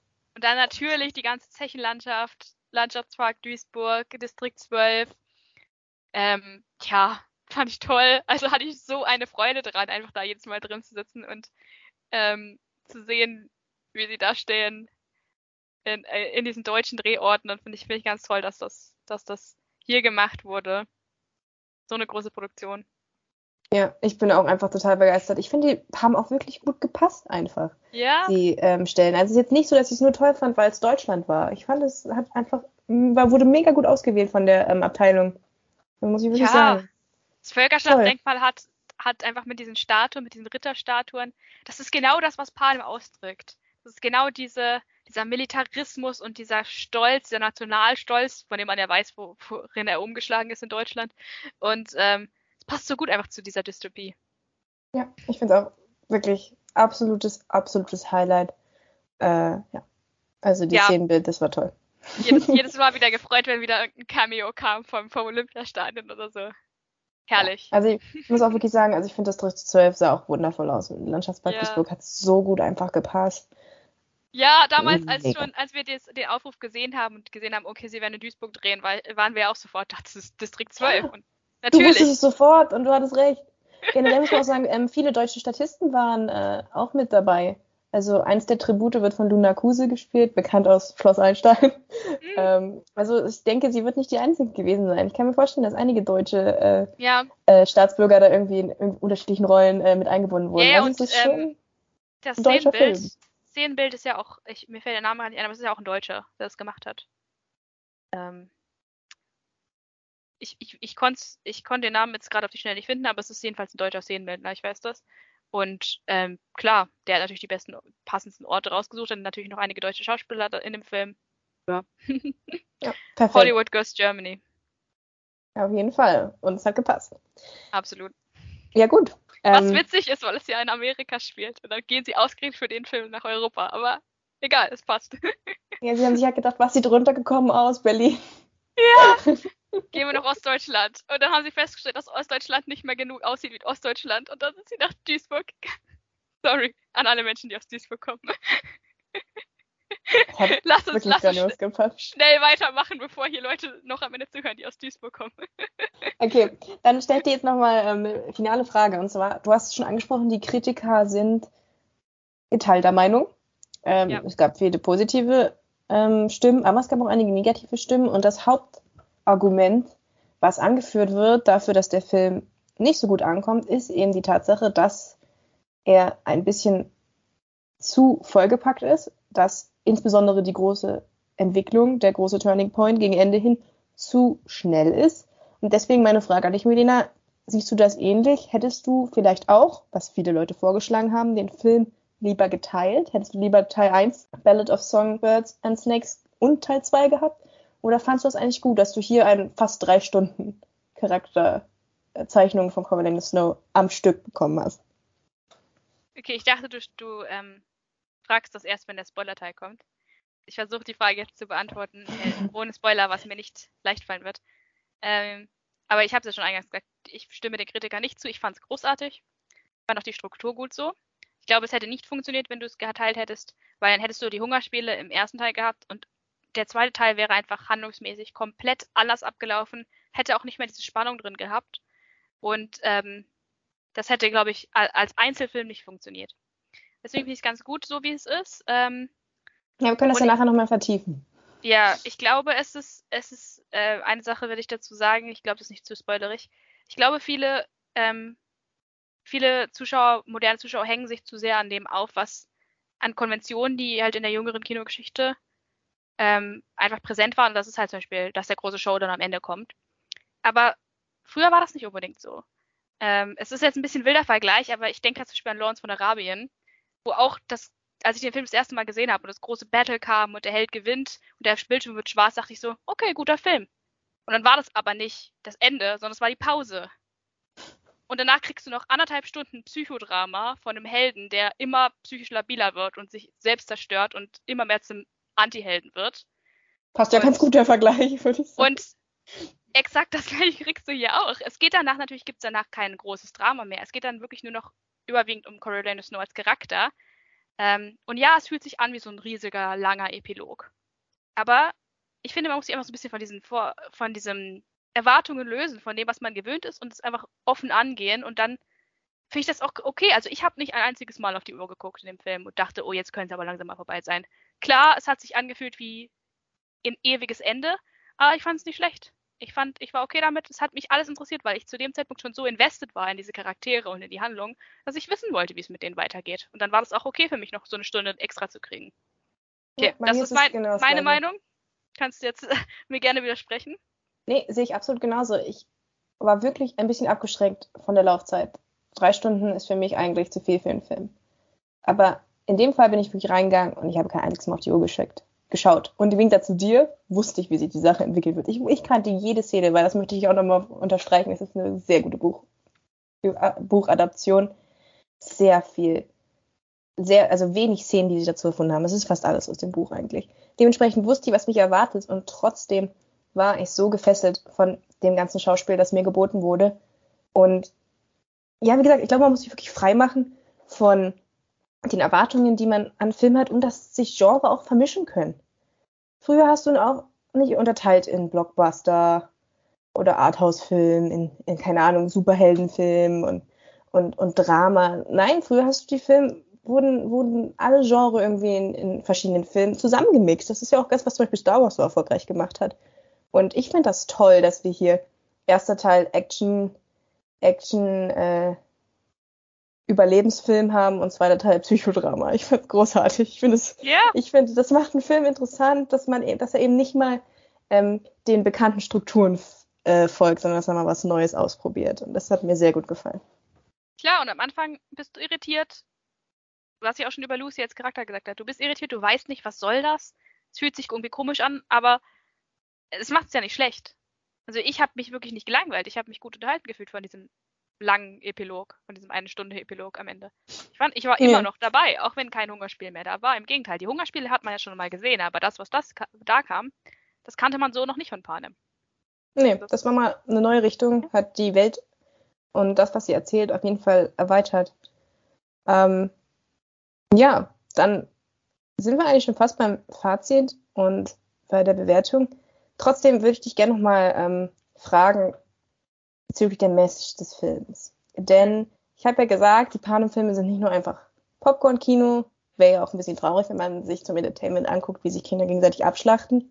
Nein, da steckt immer eine Nachricht, eine Botschaft hinter. Und in diesem Film wird's ja, wird ja immer wieder darüber diskutiert, wofür sind die Hungerspiele gut.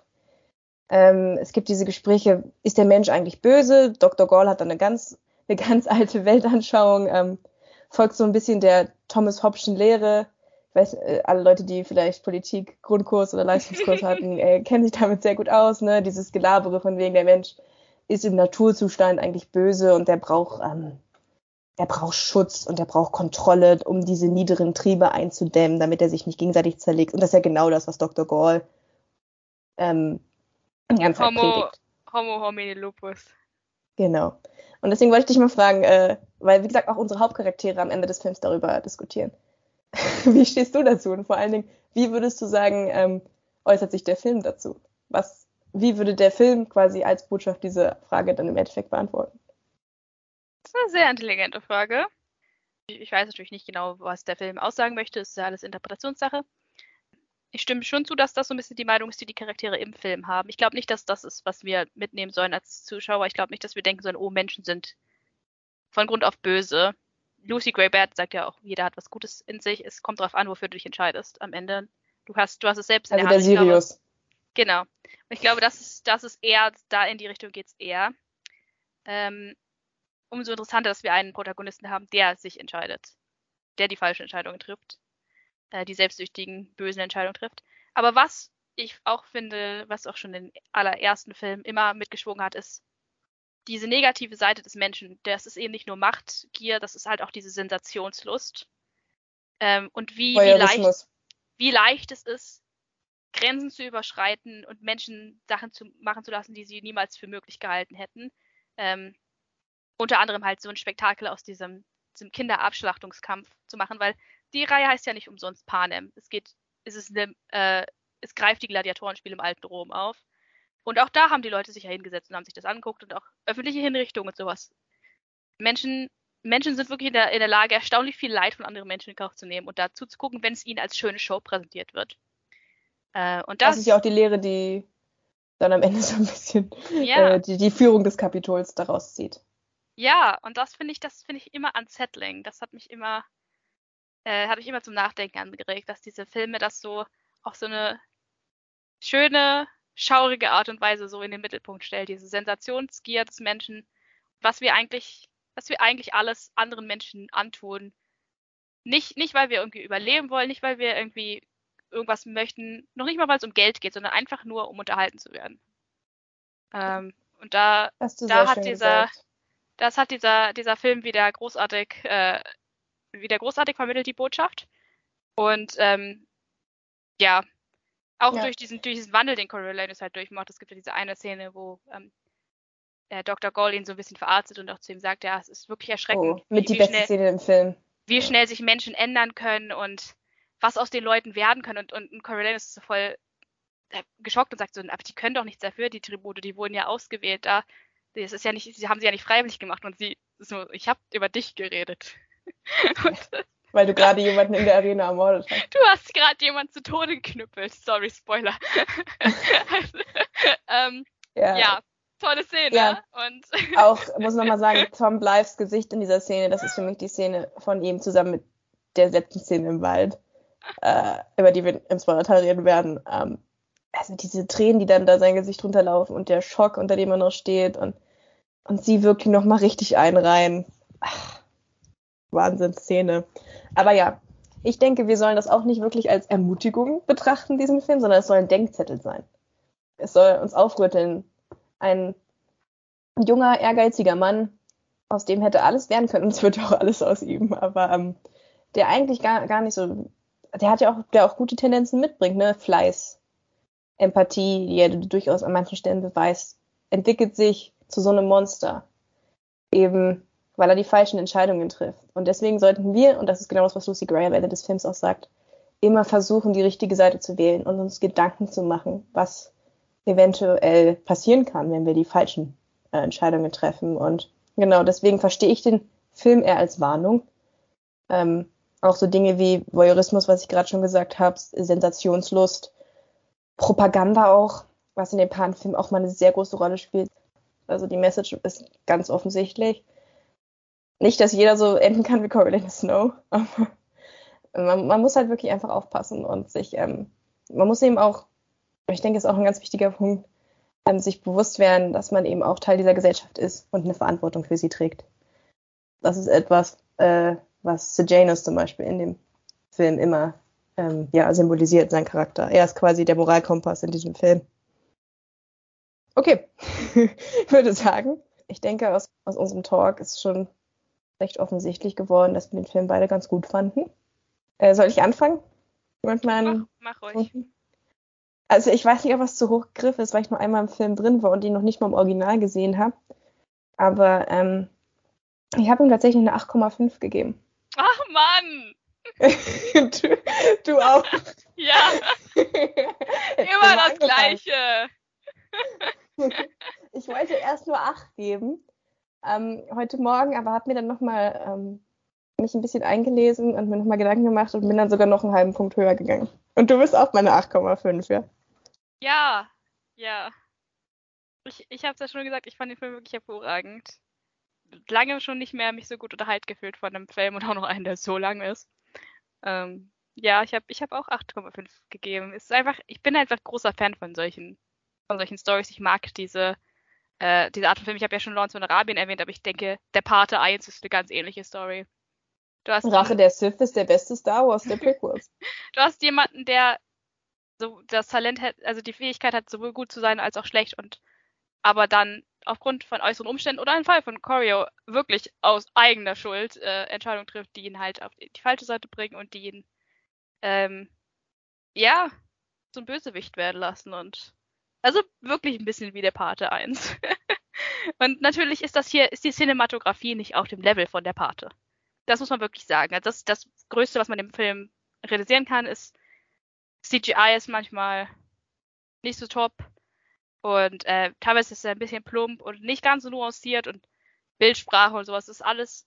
Es richtet sich ja auch an ein etwas jüngeres Publikum. Also soll ja auch, es soll ja auch für die eigentliche Zielgruppe, also für Jugendliche auch greifbar sein. Und man muss ja jetzt nicht der krasse Filmbuff sein, der irgendwie jedes kleine Detail analysiert, um diesen Film verstehen zu können. Trotzdem hat er eine erstaunliche Tiefe und Komplexität, die also tatsächlich auch noch tiefer geht als ähm, andere Filme aus der Reihe, weswegen ich tatsächlich sagen würde, bitte schlag mich nicht, dass das von allen Panem-Filmen tatsächlich mein Lieblingsfilm war. Da bist du nicht allein, ne? Äh, ähm, Raphael sagt das auch. Echt? Ja, Raphael sagt, der mit Abstand beste Panem-Film. Ich, ich finde auch. Ich habe natürlich die alten Panem-Filme schon lange nicht mehr gesehen. Wahrscheinlich sind sie besser, als ich mich erinnere. Und in meiner Erinnerung sind sie schon gut.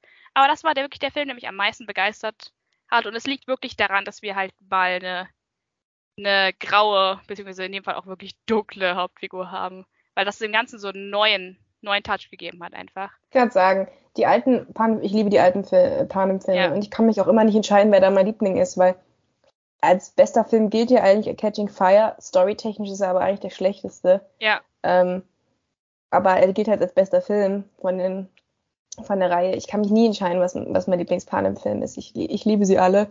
Aber es ist natürlich die konventionellere Story, ne?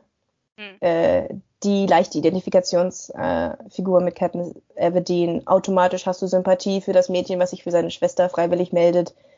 Katniss, trotz aller ihrer Fehler, ist ja ein wirklich guter Mensch. Und ähm, es ist einfach die klassischere Heldenreise.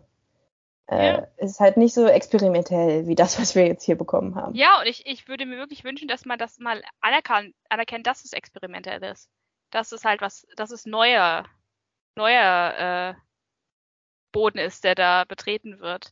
Ich finde, ja, was man auch mal sagen muss, er macht nicht das gleiche wie die anderen Filme. Also Nein. klar, wir kriegen wieder Hungerspiele, aber es ist ein ganz anderer Blickwinkel, es ist ein ganz Absolut. anderes Outcome. Es ist auch, wie gesagt, ist auch die Struktur so anders, was für viele Leute vielleicht berührungsbedürftig ist. Aber ich finde, ähm, der Film, man kann den Film ja auf drei verschiedene Arten bewerten. Ähm, zum einen ist es eine gute Buchverfilmung. Dazu kann ich nicht sagen, weil ich das Buch nicht gelesen habe, aber du hast ja gesagt, das ist sehr nah dran. Dann das ist eine sehr gute Buchverfilmung, ja. Ist es ein gutes Prequel?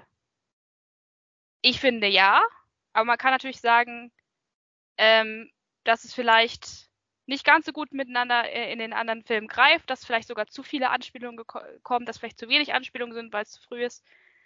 Kann man sich drüber streiten. Ähm, also den, den Teil würde ich tatsächlich vielleicht noch für den Spoiler-Teil aufbewahren. Und die dritte Kategorie ist, ist es ein guter Film? Und da würde ich auf jeden Fall sagen, ja. Und ich denke, dass es dem Film sogar vielleicht gut getan hätte, wenn man ihn in Isolation betrachtet von den anderen Panem-Filmen. Weil ich glaube, der, der Film ist am schwächsten, wenn er tatsächlich versucht anzuknüpfen an die anderen Panem-Filme. Wenn dann so plumpe Sachen kommen, wie zum Beispiel, ich gehe mal Katniss pflücken, Ähm, Wobei sie das im Buch auch sagt. Ich genau weiß, aber das hätte ich rausgeworfen. ja, hätte ich auch. Im Buch ist es wirkt auch nicht so plump einfach. Im Film ist es einfach, es ist einfach nur Name-Dropping. Zumindest wirkt es so. Es war die ähm, randomste Szene, als diese Kinder aufgetaucht sind. Ähm, ja, ja, fand ich, ja. fand ich, das sind so die schwächsten Sachen, wenn der Film so versucht mit dem Holzhammer zu sagen, guck, guck mal hier, Katniss. Ja, Oder wobei er das, das so, eigentlich sonst fast nicht ja. macht. Das würde ich ihm auch hoch Bogen, anrechnen. So ein Bogen und Pfeil wird eingeblendet, bist du so gleich, aha, da, da ist wieder Katniss. Das, das waren wirklich die schwächsten Momente für mich. Ich finde tatsächlich, der Film hätte an, an und sich für sich genommen wahrscheinlich am besten gestanden, wenn, wenn man die anderen Pane-Filme ja. äh, außen vor lässt. Aber ich fand, es gab auch tolle Callbacks. Also, ähm, als zum Beispiel da die, ähm, die Liste verlesen wird und du dann eben hörst, ja, Heavensby und du, das ist halt, das ist wieder. Plutarch, ja. Genau, da denkst du sofort Plutarch. an Plutarch, aber das ist viel simpler als das Katniss-Ding. Halt, da habe ich mich so verschluckt an meinem Popcorn und musste die restlichen mm. 20 Minuten husten, weil ich mich so darüber aufgeregt habe. Ähm, das war mir einfach zu plump. Ja, ähm, diese anderen Sachen finde ich ja auch okay und das habe ich ja auch angeschnitten. Es ist ja halt auch ein Prequel. Die, die Nationalhymne von Panem fand ich toll, wie sie eingebaut wurde. Ja, das, das macht einem dann ja auch wieder Spaß, wenn man sieht, oh, okay, das, das kommt daher und so hat sich das entwickelt und so. Das soll ja ein Prequel auch. Das ist ja bei den Star Wars Prequels auch so, dass du in gewissermaßen sehen musst, okay, wir sind wir zu dem Zustand gekommen, den wir später haben. Das macht der Film gut. Nur, wie gesagt, diese Verweise auf Katniss, das war mir zu viel. Ja, ja, das war, würde ich auch sagen, das war nicht so toll. Aber ja, dann sind wir beide bei einer starken 8,5. Erstaunlich hohen Wertung, ja. Das schreit doch tatsächlich auch nach einem Platz auf dem Treppchen der besten Filme dieses Jahr. Ja, was also, wirklich, wirklich krass ist, wenn man bedenkt, dass der Film ja finanziell eher hinter den Erwartungen zurückbleibt und nicht ja, so und stark auch wenig ist. Hype. Wenig Hype ja. für diesen Film. Also der Freundin zum Beispiel, der ich erzähl, die seit Jahren nicht im Kino war, hat auch gar nicht mitbekommen, dass dieser Film kommt. Nur weil ja, gut, ich, wie gesagt habe, halt da kommt Streik da kommt ein neuer Panem-Film, lass mal da reingehen. So. Ich glaube, viele Leute haben, das, haben den nicht so auf dem Schirm gehabt. Einfach. Ja, nun gut, das war halt auch der Streik. Ja, ähm. Die, die Schauspieler hatten zwar eine Sondergenehmigung und durften auf die Premiere gehen, aber natürlich du, konnte man den Film während des Streiks nicht so gut promoten. Ja. Dann lass uns jetzt in den Spoiler-Teil gehen, denn es gibt noch ja. ein paar Sachen, die wir ansprechen müssen. Ja, ähm, ja, ja, ja. Also.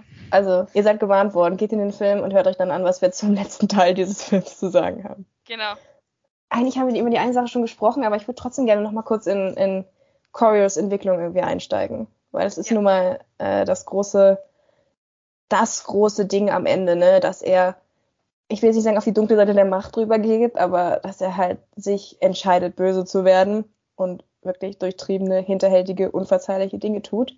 Und deswegen meine Frage erstmal an dich. War Corios Entwicklung vom, von der sympathischen Identifikationsfigur, von dem sympathischen Helden zum skrupellosen Bösewicht für dich am Ende, wenn du alles zusammen betrachtest, nachvollziehbar. Mm. Und jetzt kannst du auch gerne Spoiler raushauen, was er alles so macht. Was yeah. vielleicht für dich nicht so gepasst hat. Also zum großen Teil fand ich es wirklich ähm, gut. Ich bin ja schon reingegangen mit der Erwartung, oh, ich möchte diese Story sehen, ich möchte diesen durchtriebenen Charakter aus den, den vorherigen Teilen sehen, wie er halt sich immer mehr zu dieser Macht Figur hingearbeitet hat, die er war oder die er ist in den, in den zukünftigen Teilen. Ich wollte also wirklich dieses Intrigante schon sehen und war dann verwundert, dass er doch am Ende recht, also am Anfang sehr sympathisch wirkt und klar, man sieht schon so ein bisschen die Dunkelheit, aber man, man routet noch für ihn, was ja auch Absicht war. Der Regisseur hat ja gesagt, er möchte auf jeden Fall, ähm, dass man mit ihm mitfiebert. Und dann kann man natürlich sich darüber streiten, ob es am Ende nicht zu schnell ging.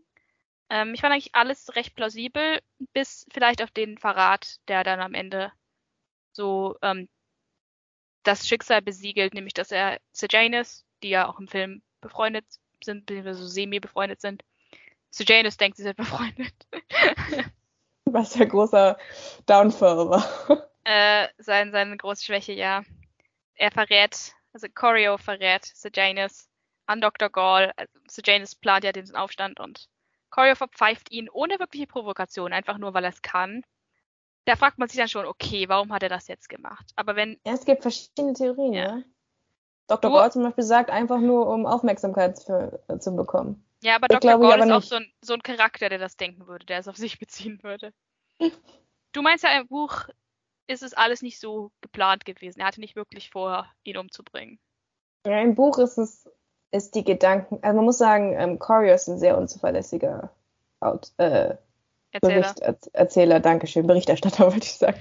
Ein sehr ähm, unzuverlässiger Erzähler. Ähm, oftmals macht er Dinge auch einfach nur so. Also bestes Beispiel zum Beispiel, wo er das Taschentuch in den Schlangentank reinfallen lässt. Da denkt er nie, ja, ich will jetzt Lucy retten oder ähm, ja, ich, mir ist dieses Stipendium unglaublich wichtig, weil es ja schon die Frage, warum macht er das? Ähm, und im Film geht er ja explizit dahin, um Lucy zu retten. Also wird es einem zumindest suggeriert, dass er deswegen das Taschentuch reinfallen lässt. Und im Buch, ne, wird dann einfach beschrieben, wie er dieses Taschentuch rauszieht und reinfallen lässt. Er so aus einer Laune heraus. Es ist, es, es steht, man weiß nicht wirklich, was er denkt in dem Moment. Und das gleiche ist auch, ähm, wenn er die Aufnahme von Sejanus macht. Man merkt schon, er wird in den ersten zwei Teilen, die sich nur um die Hungerspiele drehen, geht Sejanus Choreo eigentlich nur auf die Nerven. Also er sieht in Sejanus alles, was irgendwie falsch mit der Welt läuft. Leute aus den Distrikten, die sich einfach hocharbeiten können mit Geld ähm, und sich mit Geld alles kaufen können. Und er hat ja kein Geld, aber dafür äh, die Vergangenheit und deswegen kann er Sejanus eigentlich nicht leiden. Ähm, trotzdem will das Schicksal irgendwie, dass sie sich immer irgendwie wieder treffen und irgendwie wird er immer von Sejanus in irgendwelche Ärger mit reingezogen. Und das ist das Interessante auch am Ende der Hungerspiele, wenn er dann nach Distrikt 12 geht und Sejanus wieder trifft, ist das einzige Mal wirklich, dass er sich darüber freut, ihn zu sehen. Hier ist eine Person, die er kennt, eine Person, die weiß auch, wie er für Lucy Gray empfindet. Und das ist das erste Mal, dass er freundschaftliche äh, Gefühle so wirklich für ihn hegt. Oder beziehungsweise darüber hinwegsehen kann, was für eine Herkunft Sejanus eigentlich hat. Was ja ironisch und, ist, weil er ja mit Lucy was zusammen ist, ist die genau. auch aus, aus den Distrikten kommt. Genau, was aber ihm natürlich eigentlich auch nicht gefällt. Ne? Also er überlegt dann immer die ganze Zeit, hm, wie kann ich sie irgendwie kapitolreif machen und äh, ja, also auch Lucy ist für ihn eigentlich eher eine Erweiterung seines Genies, eine Erweiterung seines Erfolges, seines Besitzes. Und das finde ich aber interessant, weil er kommt in Distrikt 12 an, ist eigentlich der best, die beste Version seiner selbst.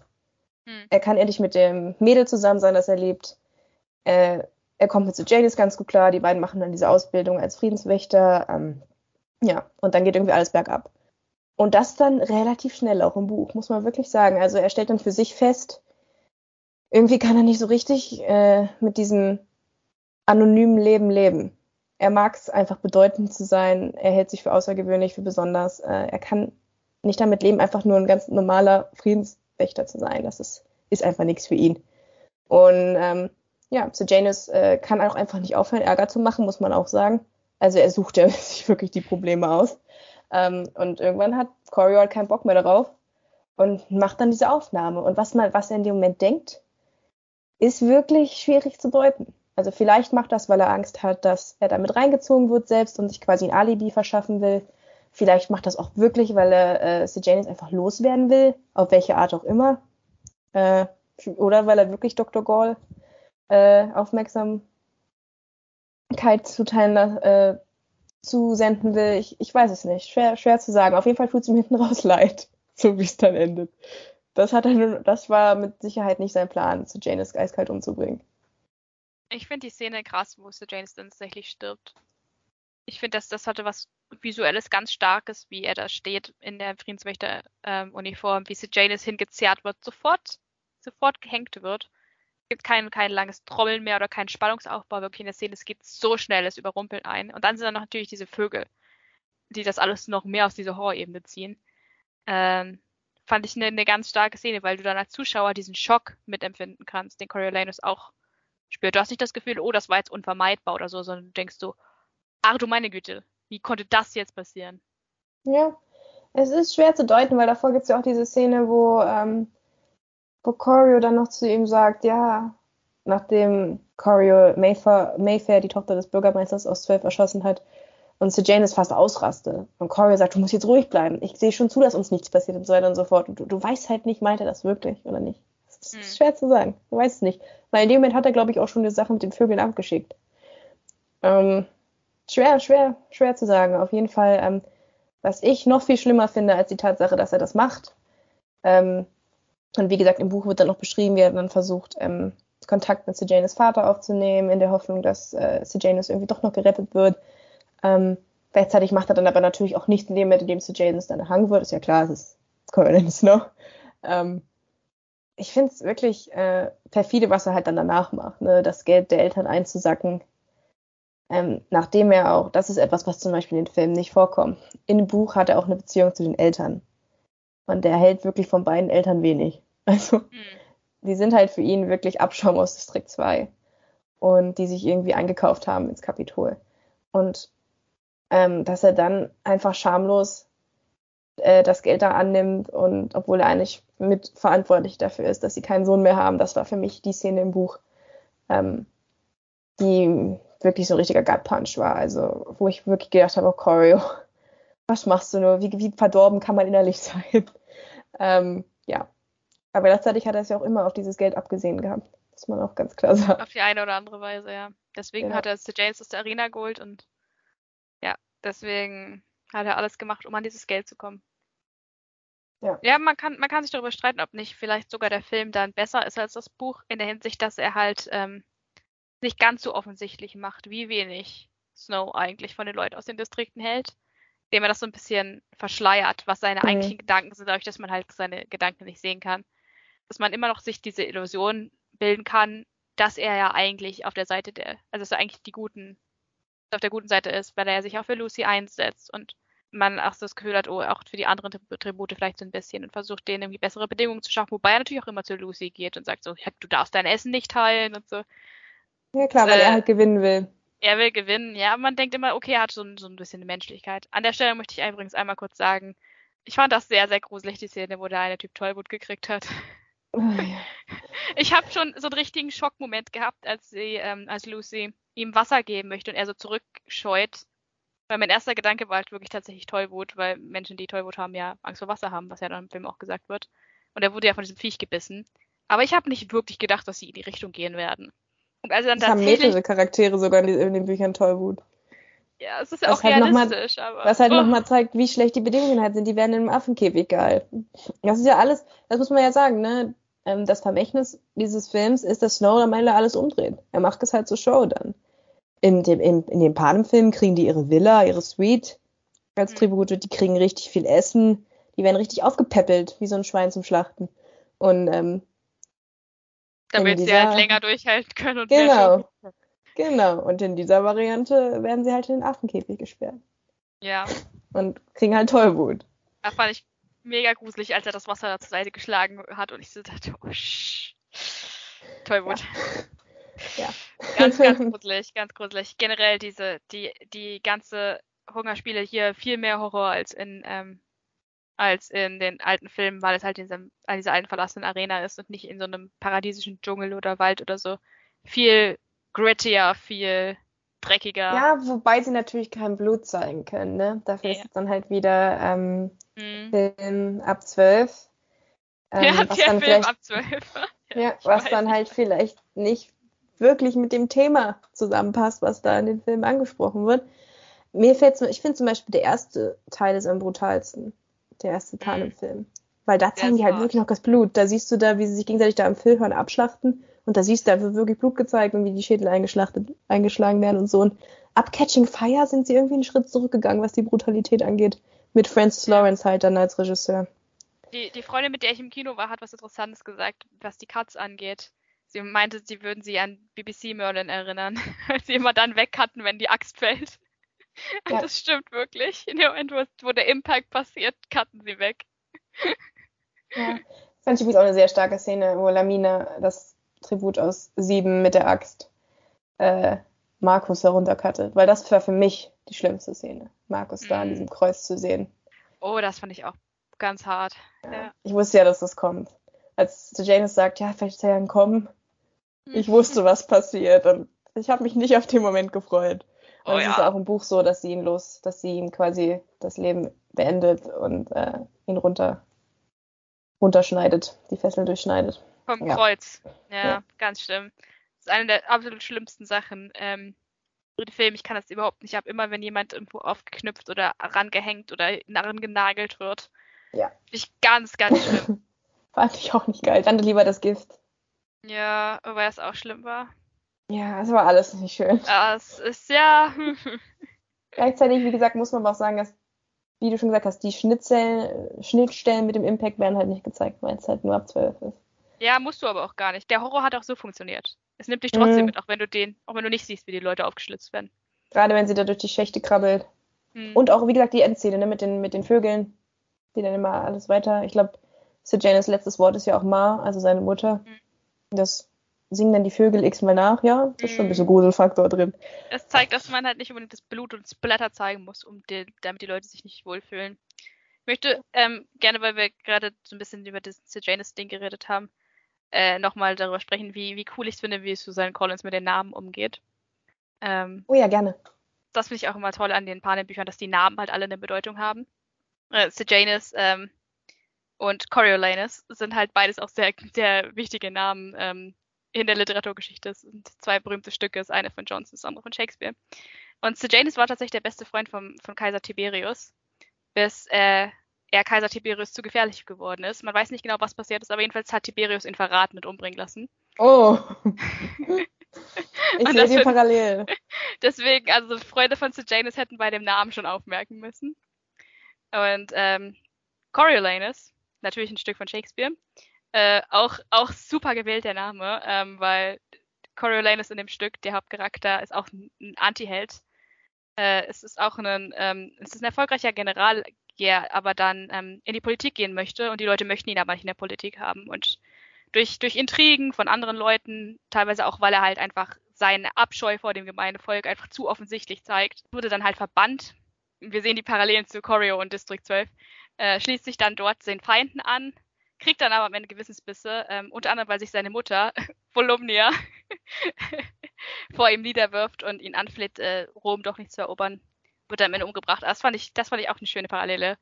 Halt auch ein sehr, sehr zwiegespaltener Charakter, der halt wirklich machtgeil ist, der wahnsinnig von sich selbst überzeugt ist, dem andere Menschen total egal sind und der bereit ist, sein eigenes Heimatland zu verkaufen, wenn es ihm halt einen eigenen Vorteil gibt. Fand ich auch das ein sehr guter gewählter Name. Dann, dadurch natürlich auch die, die Parallele zu Dr. Volomnia Gall. Und ähm, noch eine Sache. Die für ihn eine Mutter wird. Ja, ein, aber die Mutter in Coriolanus ist halt auch so problematisch. Die hat den jungen Coriolanus praktisch zu dem gemacht, wer er ist. Das gleiche kann man vielleicht auch über Dr. Gall sagen.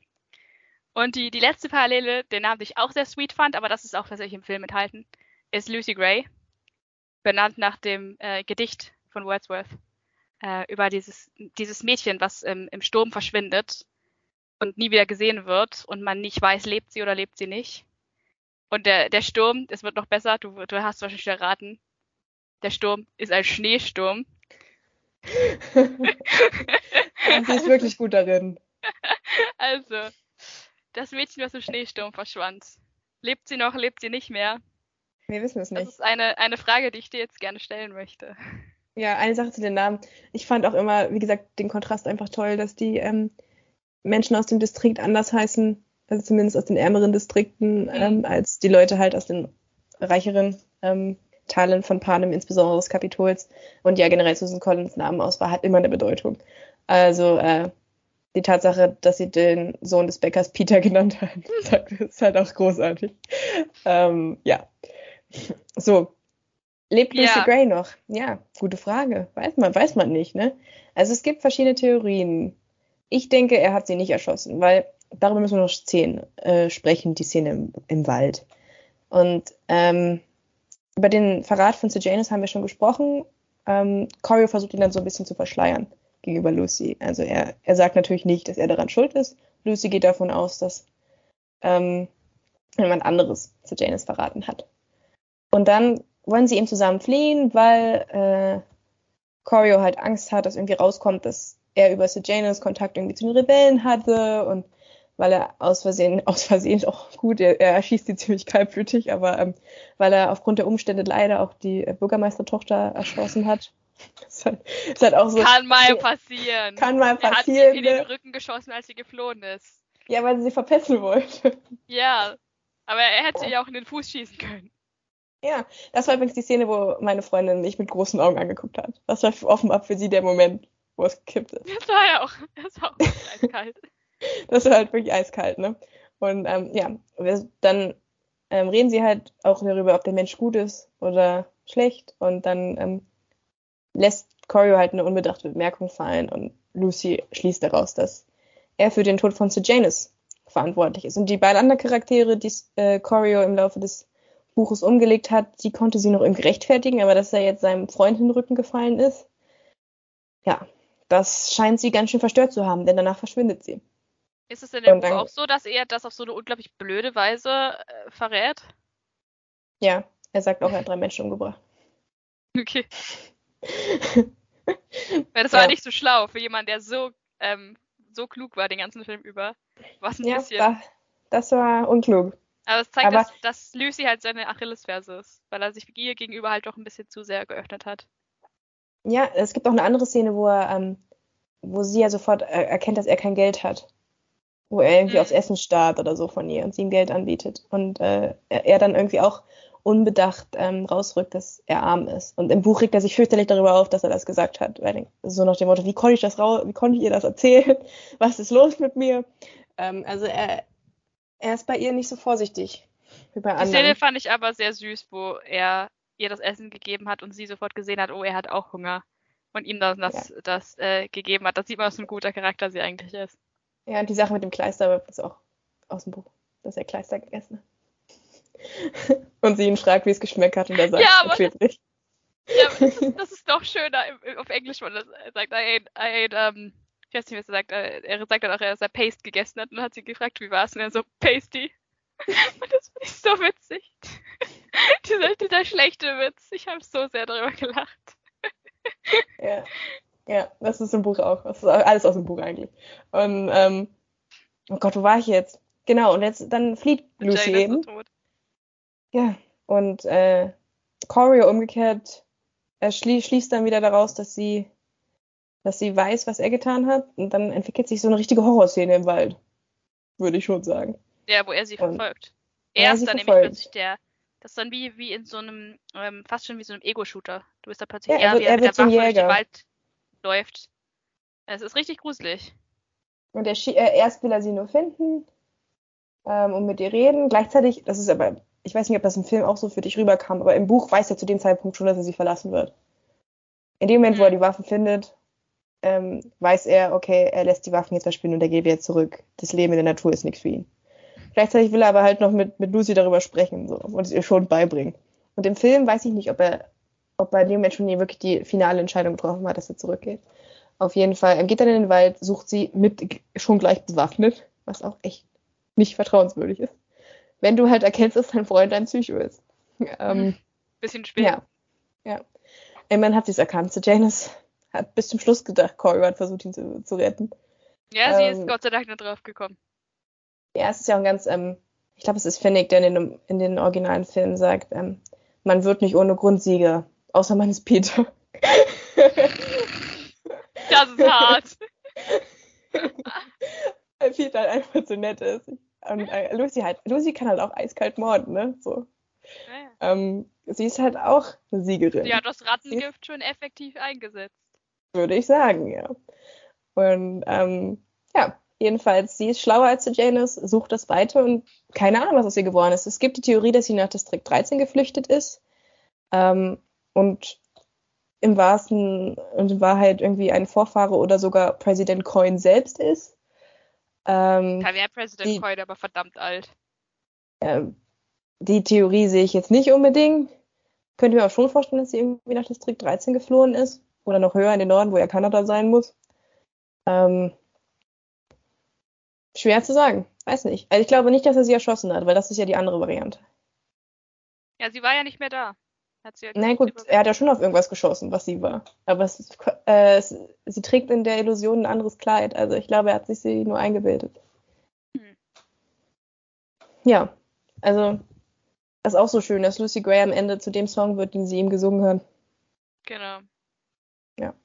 Die Ballade von Lucy. Ja, ja, ja, sehr, sehr schön gemacht, das Ende. Fand ich auch, fand ich auch gut, dass, dass es so ein offenes Ende ist und dann natürlich ähm, zieht sich das dann auch noch äh, sehr lange. Also es gibt sehr viele Szenen, die so wirken, als ob sie die letzte Szene wären. Zum Beispiel die, wo er dann seinen neuen Look hat. Ich muss das halt nochmal dazu sagen, dass, dass Coriolanus seinen Look sehr oft ändert im Film. Erst hat er diese wunderschönen langen Locken, dann werden die eben abrasiert, tragischerweise. Und am Ende wachsen sie dann wieder nach, aber er hat dann so ein äh, so eine neue. Er hat dann die Snow-Frisur. Ja. Er hat den Snow-Seitenscheitel. Genau, was halt, ist. und trägt schon halt, diesen roten Mantel. Da sieht er aus wie sein Vater, was Tigris ihm dann ja auch sagt. Und das wäre schon so ein bisschen so die letzte Szene gewesen. Was ähm, übrigens eine tolle Szene ist. Da sind wir wieder bei der Sache, dass teilweise die Filme sogar besser sind als die Bücher. Weil das einzige große Fragezeichen, was ich am Ende der Bücher hatte, war, wie ist denn das jetzt mit Tigris passiert? Wie haben die sich denn jetzt entfremdet? Da ist nämlich wird nichts zu angedeutet. Und die Tatsache, dass sie dann am Ende zu ihm sagt, du siehst aus wie sein, dein Vater, und sie hat ja vorher gesagt, wie viel Angst sie vor seinem Vater hatte, war für mich eine richtig gute Anspielung auf das, was da in der Beziehung noch passieren wird. Da würde ich fast sagen, dass ich, ähm, ich fand das schon sehr gut, äh, dass ich davon gerne noch mehr gesehen hätte von der Beziehung. Ja, auf jeden Fall. Und das noch. wird in den Büchern halt, fällt es komplett hinten ab. Hunter Schäfer, wie gesagt, großartig als Tigress und äh, hätte wirklich noch gerne mehr von dieser große Schwester, kleiner Bruder Beziehung gesehen, die die beiden haben. Ähm, weil ihn das halt ja, auch dann, wieder menschlich gemacht hat und auch wieder ein, eine Sache weg, eine Sache ist, die weggefallen ist. Ja. Und dann geht er zu Gaul, stellt ja. fest, er darf jetzt auf die Universität und wird unter ihrer Fittiche äh, ähm, ausgebildet. Im Buch steht dann auch, dass er schon diverse neue Ideen hat, also für die, Hungerspiele. Zum Beispiel jeder Sieger kriegt ein Häuschen und äh, mit jedem Sieg eines Tributs äh, gewinnt der Distrikt auch was. Das ist eine der besten Änderungen meiner Meinung nach. Mm, dass das du den Distrikt hinter das richtig. Tribut klingst. Genau. Dann willst du nämlich auch, dass dein Tribut gewinnt, wenn du selber dafür eine Essensladung kriegst. Ja, und der Tribut ähm, möchte natürlich vielleicht auch nochmal extra gewinnen, weil er weiß, dass ähm, deine Lieben zu Hause dann auch noch was von dem Gewinn haben ja. und alle, also alle Leute im Distrikt und nicht nur die Person selbst. Ja, oder auch ja. das wieder eine Szene, die die letzte Szene hätte sein können, wo er sagt, ja, die, die Hungerspiele erinnern uns an das, was wir sind, nämlich die Gewinner. Und ähm, aber dann kommt die ja eigentliche noch. letzte Szene. Und die ist grandios. Es ist auch übrigens die letzte Szene im Buch, wo er seinen ersten Giftmord begeht. Das ja. wird ja auch einer seiner Signature Moves. Baby's first poisoning. Ja, oh. oh, und es ist auch so gut im Buch. Ähm, ähm, vergiftet er die Ampullen für Dekan Highbottom und legt sie in den Mülleimer. Und du siehst nie, wie Dekan Highbottom, ähm, Dekan Highbottom die trinken. Sondern äh, Coriolanus denkt einfach nur, ah ja, er wird dem Drang nicht widerstehen können, er wird die wieder aus dem Mülleimer rausfischen. sie trinken. Und das ist das Ende des Buches. Ähm, und er stellt sich noch vor, wie seine First Lady wird. Auf jeden Fall niemand, der ihn ähm, der ihn in Versuchung bringt, so wie Lucy. Ja, auf jeden Fall nicht Lucy, nee. Er will irgendwen heiraten, den er nicht leiden kann, sagt er dann noch. Ja, das war, das war eine schöne Szene zwischen ihm und ähm, Ja, weil plötzlich verdreht sich alles, Milena. Du gehst da rein, bist eigentlich schon pro Choreo am Anfang zumindest und du denkst die ganze Zeit, was hat dieser Dekan eigentlich gegen den Mann? Dem Jungen geht's doch schon so schlecht, der hat schon kaum was zu essen. Und an jeder Stelle versucht er ihm irgendwie einen reinzuwirken. Und dann kommt eigentlich raus, wer eigentlich der Böse und wer der Gute ist. Dekan Highbottom hasst nämlich die Hungerspiele. Er ist, er ist hochgradig abhängig von Morphix, weil er halt wirklich damit nicht leben kann, dass er diese ganzen Leute auf dem Gewissen hat. Und dann kommt der gute Corio um die Ecke und poliert die Idee auch noch auf. Und so mein, somit werden sie niemals vergessen. Gerade als er es geschafft hat, die Hungerspiele so langweilig wie möglich zu machen, dass keiner sie mehr gucken wollte, kommt ja. Corio an und macht das Spektakel des Jahrhunderts daraus. Ja, weil Deacon Highbottom nämlich einer der Guten ist. Und Corio ist das Er ist so ein bisschen Böse. der Plutarch Heavensby. Du denkst erst um Gottes Willen und dann kommt er wieder raus, ah, okay, er ist doch anständig. Ja. Ähm, Was man im ja. Übrigen Plutarch nicht hoch genug an, äh, an, anrechnen kann, weil er kommt aus der Oberschicht im Kapitol und er schließt sich den Rebellen an und will das System ja. stützen. Das, auf, die, auf den Gedankengang muss man erstmal kommen. Deswegen bitte ein Prequel zu Plutarch Heavensby. Ja, wenn doch nur Philipp Seymour Hoffmann noch leben würde. Ja. Äh, aber das war nicht, ja, man fragt sich die ganze Zeit, warum ist er so fies. Er sagt ja auch zu Lucy, äh, er schickt sie, er rettet Lucy ja sogar noch. Er versucht Lucy zu retten, indem er sie wegschickt, vor Snow sozusagen versteckt und ihr noch sagt, er, ich bin froh, dass du ihn überlebt hast, nicht nur die Spiele. Mhm. Das ist schon ein guter denk, Vorbote. Du denkst halt schon so, hä, wieso ist er so, wieso ist er so gemein? Wieso trennt er die Liebenden? Aber er wusste genau, er wusste genau, was er tut. Er hat genau in Snow das gesehen, was schon sein Vater war, weil sein Vater war ja sein bester Freund. Und wir wissen, was das Corio mit seinem besten Freund, beziehungsweise seinen besten Freundin gemacht hat. Äh, von dem Mädel mit der Stahlgrube hat man auch nicht mehr so viel gesehen. Ähm, also, nee. ja. Äh, Kaske Highbottom wusste schon, was er tut. Und dann war er weg. Und dann, dann kommt die wirklich, wirklich letzte Szene. Wir sehen, wie, wie Corio durch Panem läuft, diese Statue sieht mit den gekreuzten Schwertern, während ein Regenbogen vom Himmel kommt. Und es könnte so schön sein, weißt du, es könnte so romantisch sein. Unser Held, er hat endlich gewonnen, er ist reich, er hat vielleicht nicht das Mädchen gekriegt, aber alles andere, was er wollte. Und endlich gehört Panem ihn. Wenn es nicht so böse wäre. Und wenn nicht ja. schon die ganze Zeit dieser Regenbogen so als, als äh, Symbol des Bösen auch aufgemacht worden wäre, durch den, den Regenbogen der Zerstörung, den diese Schlangen da gebracht haben. Ja, die wiederum von Lucys Kleid natürlich inspiriert sind. Was wiederum Snows Zerstörung äh, beinahe geworden wäre. Also ja, dieser, dieser Regenbogen am Ende ist sehr, sehr zwiespaltig, genauso, ja. zwiespaltig, genauso wie das ganze Ende, weil es natürlich, wie gesagt, du siehst den strahlenden Held, aber du weißt, was für ein Monster ist. Fand ich toll. Was hältst du davon, ähm, dass sie Donald Sutherlands Stimme nochmal verwendet haben? Mir ja, gefällt es nicht so. Hätte ich, ich nicht gebraucht. Ich fand es auch schlecht, ehrlich gesagt. Das Weil das, das Licht geht schon aus hätte gereicht. So die, die Stimme. Äh, ich habe gehört, das sollte wohl gar nicht drin sein, aber irgendjemand, irgendwie eine Person hat das für den Trailer verwendet. Ja, und, da hat es auch gut ähm, gepasst. Und da fand, das fand der Regisseur so gut, dass er meinte, ach, das packen wir doch in den Film. Aber genau so wirkt es halt auch. Es wirkt wie dran geklatscht. Ich hätte es viel effektiver gefunden, wenn ähm, hier zum Beispiel Snow im Gespräch mit Highbottom, wo sie auch über Lucy geredet haben und er ihn damit aufzieht, dass sie weg ist, noch ähm, diesen Satz gesagt hätte. Ja, ne, wenn er es einfach selbst gesagt hätte, da merkt man halt, dass es nicht geplant war. Der junge, der junge Snow das hätte äh, gesagt, weil es halt, es passt schon gut, der Satz. Aber dass es halt die Stimme ist, die so aus dem Off kommt, das war, das war zu kitschig einfach. Nein. das war, das war, nein, das, das fand ich auch richtig, richtig bemüht und aufgesetzt. es wäre es wär viel effektiver gewesen, wenn sie es den jungen äh, Snow hätten sagen lassen, aber das war halt, der Gedanke war halt noch nicht da beim Filmemachen. Also ja, das fand ich war auch ein schwacher, schwacher Punkt. Hätten sie weglassen können. Musste nicht sein. Wieder so eine Anspielung, die nicht sein musste. Ja, das sind die schwächsten Momente für mich im Film. Wenn sie diese bemühten Brücken schlagen. Das ist wie, wie diese cringige Szene, wo Branwell zu Legolas sagt, geh in die Wildnis und finde den jungen Waldläufer. Das, ist, das braucht doch kein Mensch. Wir wissen ja alle, wer Katniss ist. Ihr müsst nicht ständig darauf hinweisen. Wir erinnern uns noch an sie. Ja, Ach Mann. Jedenfalls, das war's eigentlich, ne? Also, ähm, Francis Lawrence, der Regisseur, hat gesagt, er macht nur einen weiteren Panem-Film, wenn Susan Collins wieder eine Vorlage liefert. Danach sieht's bis jetzt nicht aus. Also, Finde ich eigentlich auch sehr treu von ihm. Ähm, mhm. Aber er geht eh immer sehr sorgsam mit dem Originalmaterial um. Ähm, ja, das heißt, das war's jetzt erstmal wieder mit Panem. Er kommt natürlich auch darauf an, wie sich dieser Film jetzt schlägt. Ja, ich finde es also sehr faszinierend, dass er bei den Kritikern so durchwachsen ist, aber in der Fanbase kommt er mega gut an. Ja, ne? Also die Panem-Fanbase ist begeistert. Ja, vor allem auch das Buch wurde ja, soweit ich weiß, eher gemischt aufgenommen. Aber der Film scheint wirklich gut zu ziehen, auch bei Leuten, die zwar die Filme mochten, aber das Buch nicht gelesen haben. Kommt der wirklich gut an. Ja, ich war auch Ich meine, es ist auch, es ist auch einfach ein guter Film, wenn ich darüber nochmal nachdenke, wie viel Handlung da eigentlich hat was, was man da alles sieht. Ähm, diese, diese ganze, es ist einfach die komplette Hungerspieler in diesem Film. Man sieht diese ganze Sache mit Snow in der Schule. Zwischendrin kommt noch ein Bombenanschlag der Rebellen. Snow liegt im Krankenhaus. Dann, dann kommen wir wieder Hungerspiele. Dann am Ende noch das Ganze in Distrikt 12. Also ja, man kann durchaus darüber reden, dass der Film überfrachtet ist. Oder man sagt halt, er ist sehr spannend.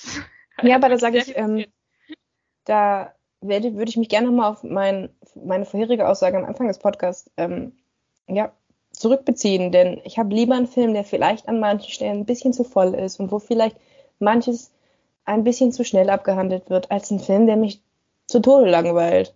Hm. Und ich habe das wirklich genossen, dass was passiert ist. So oft sitze ich im Kino und gucke auf die Uhr und denke mir, oh Gott, wie lange muss ich hier noch sitzen? und das war nicht der Fall. Der ging fast drei Stunden, das Ding. Und dafür steckt aber auch enorm viel drin. Ja, und du hast das Gefühl, und in der Hinsicht erinnert er mich halt wirklich an so ältere Filmdramen, dass du wirklich eine Reise durchgemacht hast mit diesem Charakter. Dass der wirklich eine krasse Entwicklung durchgemacht hat. Also der ist nicht einfach nur von A nach B, der ist von A nach B, nach C, nach D, nach E. Da ging es bergauf, da ging es bergab. Äh, und du fieberst wirklich die ganze Zeit mit, selbst wenn du weißt, dass er am Ende der Böse wird. Du willst wissen, wie er dahin gekommen ist. Du willst diese kleinen Momente sehen, wo er sich nochmal hätte umentscheiden können und es nicht getan hat. Deswegen sage ich ja, das ist wirklich die größte Stärke dieses Films, dass er sich entschieden hat, so einen schwierigen, unsympathischen, aber dann gleichzeitig doch charismatischen Charakter als Hauptfigur zu nehmen. Ja, und ich finde, noch ein Satz vielleicht, dass er auch überhaupt nicht irgendwie unpassend ist in Bezug auf den Snow, den wir dann am Ende haben. Also ich finde, er passt total gut zu Donald Sutherlands Version des, ähm, mhm. des Charakters. Eine meiner Lieblingssachen an Snow ist, wie durchtrieben er ist, aber gleichzeitig auch wie resourceful er ist. Also er tötet nicht einfach aus Spaß. So. Das ist eine meiner absoluten Lieblingsszenen im, am Ende von Mockingjay, wo er auf Katniss trifft im Rosengarten. Und, und Katniss geht natürlich davon aus, dass er Prim umgebracht hat. Also, wieso hätte ich sie umbringen sollen? Ich hatte doch verloren, es gab, es gab nichts mehr.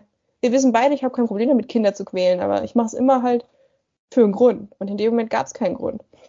Und ähm, da sieht man einfach, wie kalt und berechnend Snow einfach ist. Und äh, das war ja in diesem Teil hier auch schon. Und ich finde, es passt einfach so gut zu der ähm, originalen Variante, die wir dann am Ende bekommen in den, äh, in den alten Filmen. Ja, das passt. Ich habe wirklich das Gefühl, ich sehe einen und denselben Charakter, was man zum Beispiel bei Anakin und Darth Vader teilweise mhm. nicht sagen kann. Ich meine, es gibt halt unterschiedliche Arten von Villain Origin Stories. Es gibt halt Stories, und ich dazu gehört Darth Vader eben auch, die zeigen halt einen Helden, der aber auf die dunkle Seite kommt durch die Umstände, der aber da mehr oder weniger reingetrieben wurde. Anakin wollte ja nur seine Frau retten. Und ähm, hat diese Entscheidung mehr oder weniger gezwungenermaßen getroffen. Man denkt nicht wirklich, er ist überzeugt von der Sache, er macht Zeit, weil er muss. Und Snow ist halt anders. Er ist auch nicht ein krasser Psychopath, so wie Voldemort zum Beispiel in Harry Potter. Ähm, was ihn so gruselig macht, ist, dass er halt anders sich hätte entscheiden können. Aber er hat bewusst immer wieder die Entscheidung getroffen, die ihn selbst, ihm selbst geholfen hat. Ähm, und das, ja, weil das Macht, Status cool. und Einfluss ihm halt wichtiger sind. Ja, weil das Teil seiner Persönlichkeit ist. Genau. Und Loyalität. Das, du siehst schon, wie das äh, verankert ist in seiner Persönlichkeit. Und das, das interessiert mich wirklich, weil ich weiß, dass du eine der wenigen Personen warst, die Snow, glaube ich, als Charakter schon immer interessant fand. Also ich äh, liebe die letzte Szene, wo, wo Katniss Coin erschießt und er einfach am Pfahl steht und lacht. Wir haben, wir haben ja schon einfach toll. darüber geredet und du hast schon, das war doch bevor dieses Prequel rauskam, ähm, dass du immer interessiert warst an seinem Charakter. Also anders als, glaube ich, viele andere Leute, die das halt nicht interessiert hat, das Prequel, weil es eben nicht um einen der beliebten Charaktere geht. Deswegen würde es mich wirklich interessieren, wie du stehst ähm, zu dem Film. Ähm, ja, ich bin total begeistert. Macht dich, macht dich das glücklich? Ist das dein, das, was du dir, ich, dir vorgestellt hast? Ich finde es total toll. Ich finde es viel spannender, als wenn wir uns einfach Hamage rausgepickt hätten und die 50. Spiele äh, ähm, gezeigt hätten. Das, das wäre mir nichts gewesen, weil hätten wir wieder die Sicht aus der Rebe äh, Rebellenseite bekommen, wir hätten wieder äh, die Sicht aus einem armen, unterernährten Kind aus Distrikt 12 gehabt. Und hier haben wir jetzt halt die Sicht des Kapitols und wie jemand tickt, der auf der Siegerstraße aufgewachsen ist. Weil im Endeffekt ist er das ja. Klar, er hat kein Geld mehr, seine Eltern sind tot, aber er kommt, er wohnt dort, wo die Sieger wohnen. Mhm. Und ähm, das hat ihn natürlich sozialisiert und geprägt. Und dann ist da noch die Großmadame, die übelst rassistisch ist. und ähm, äh, die natürlich auch noch ihr Übriges getan hat. Und das bisschen Empathie, was Tigers ihn da dann eingeflößt hat, hat halt nicht gereicht am Ende.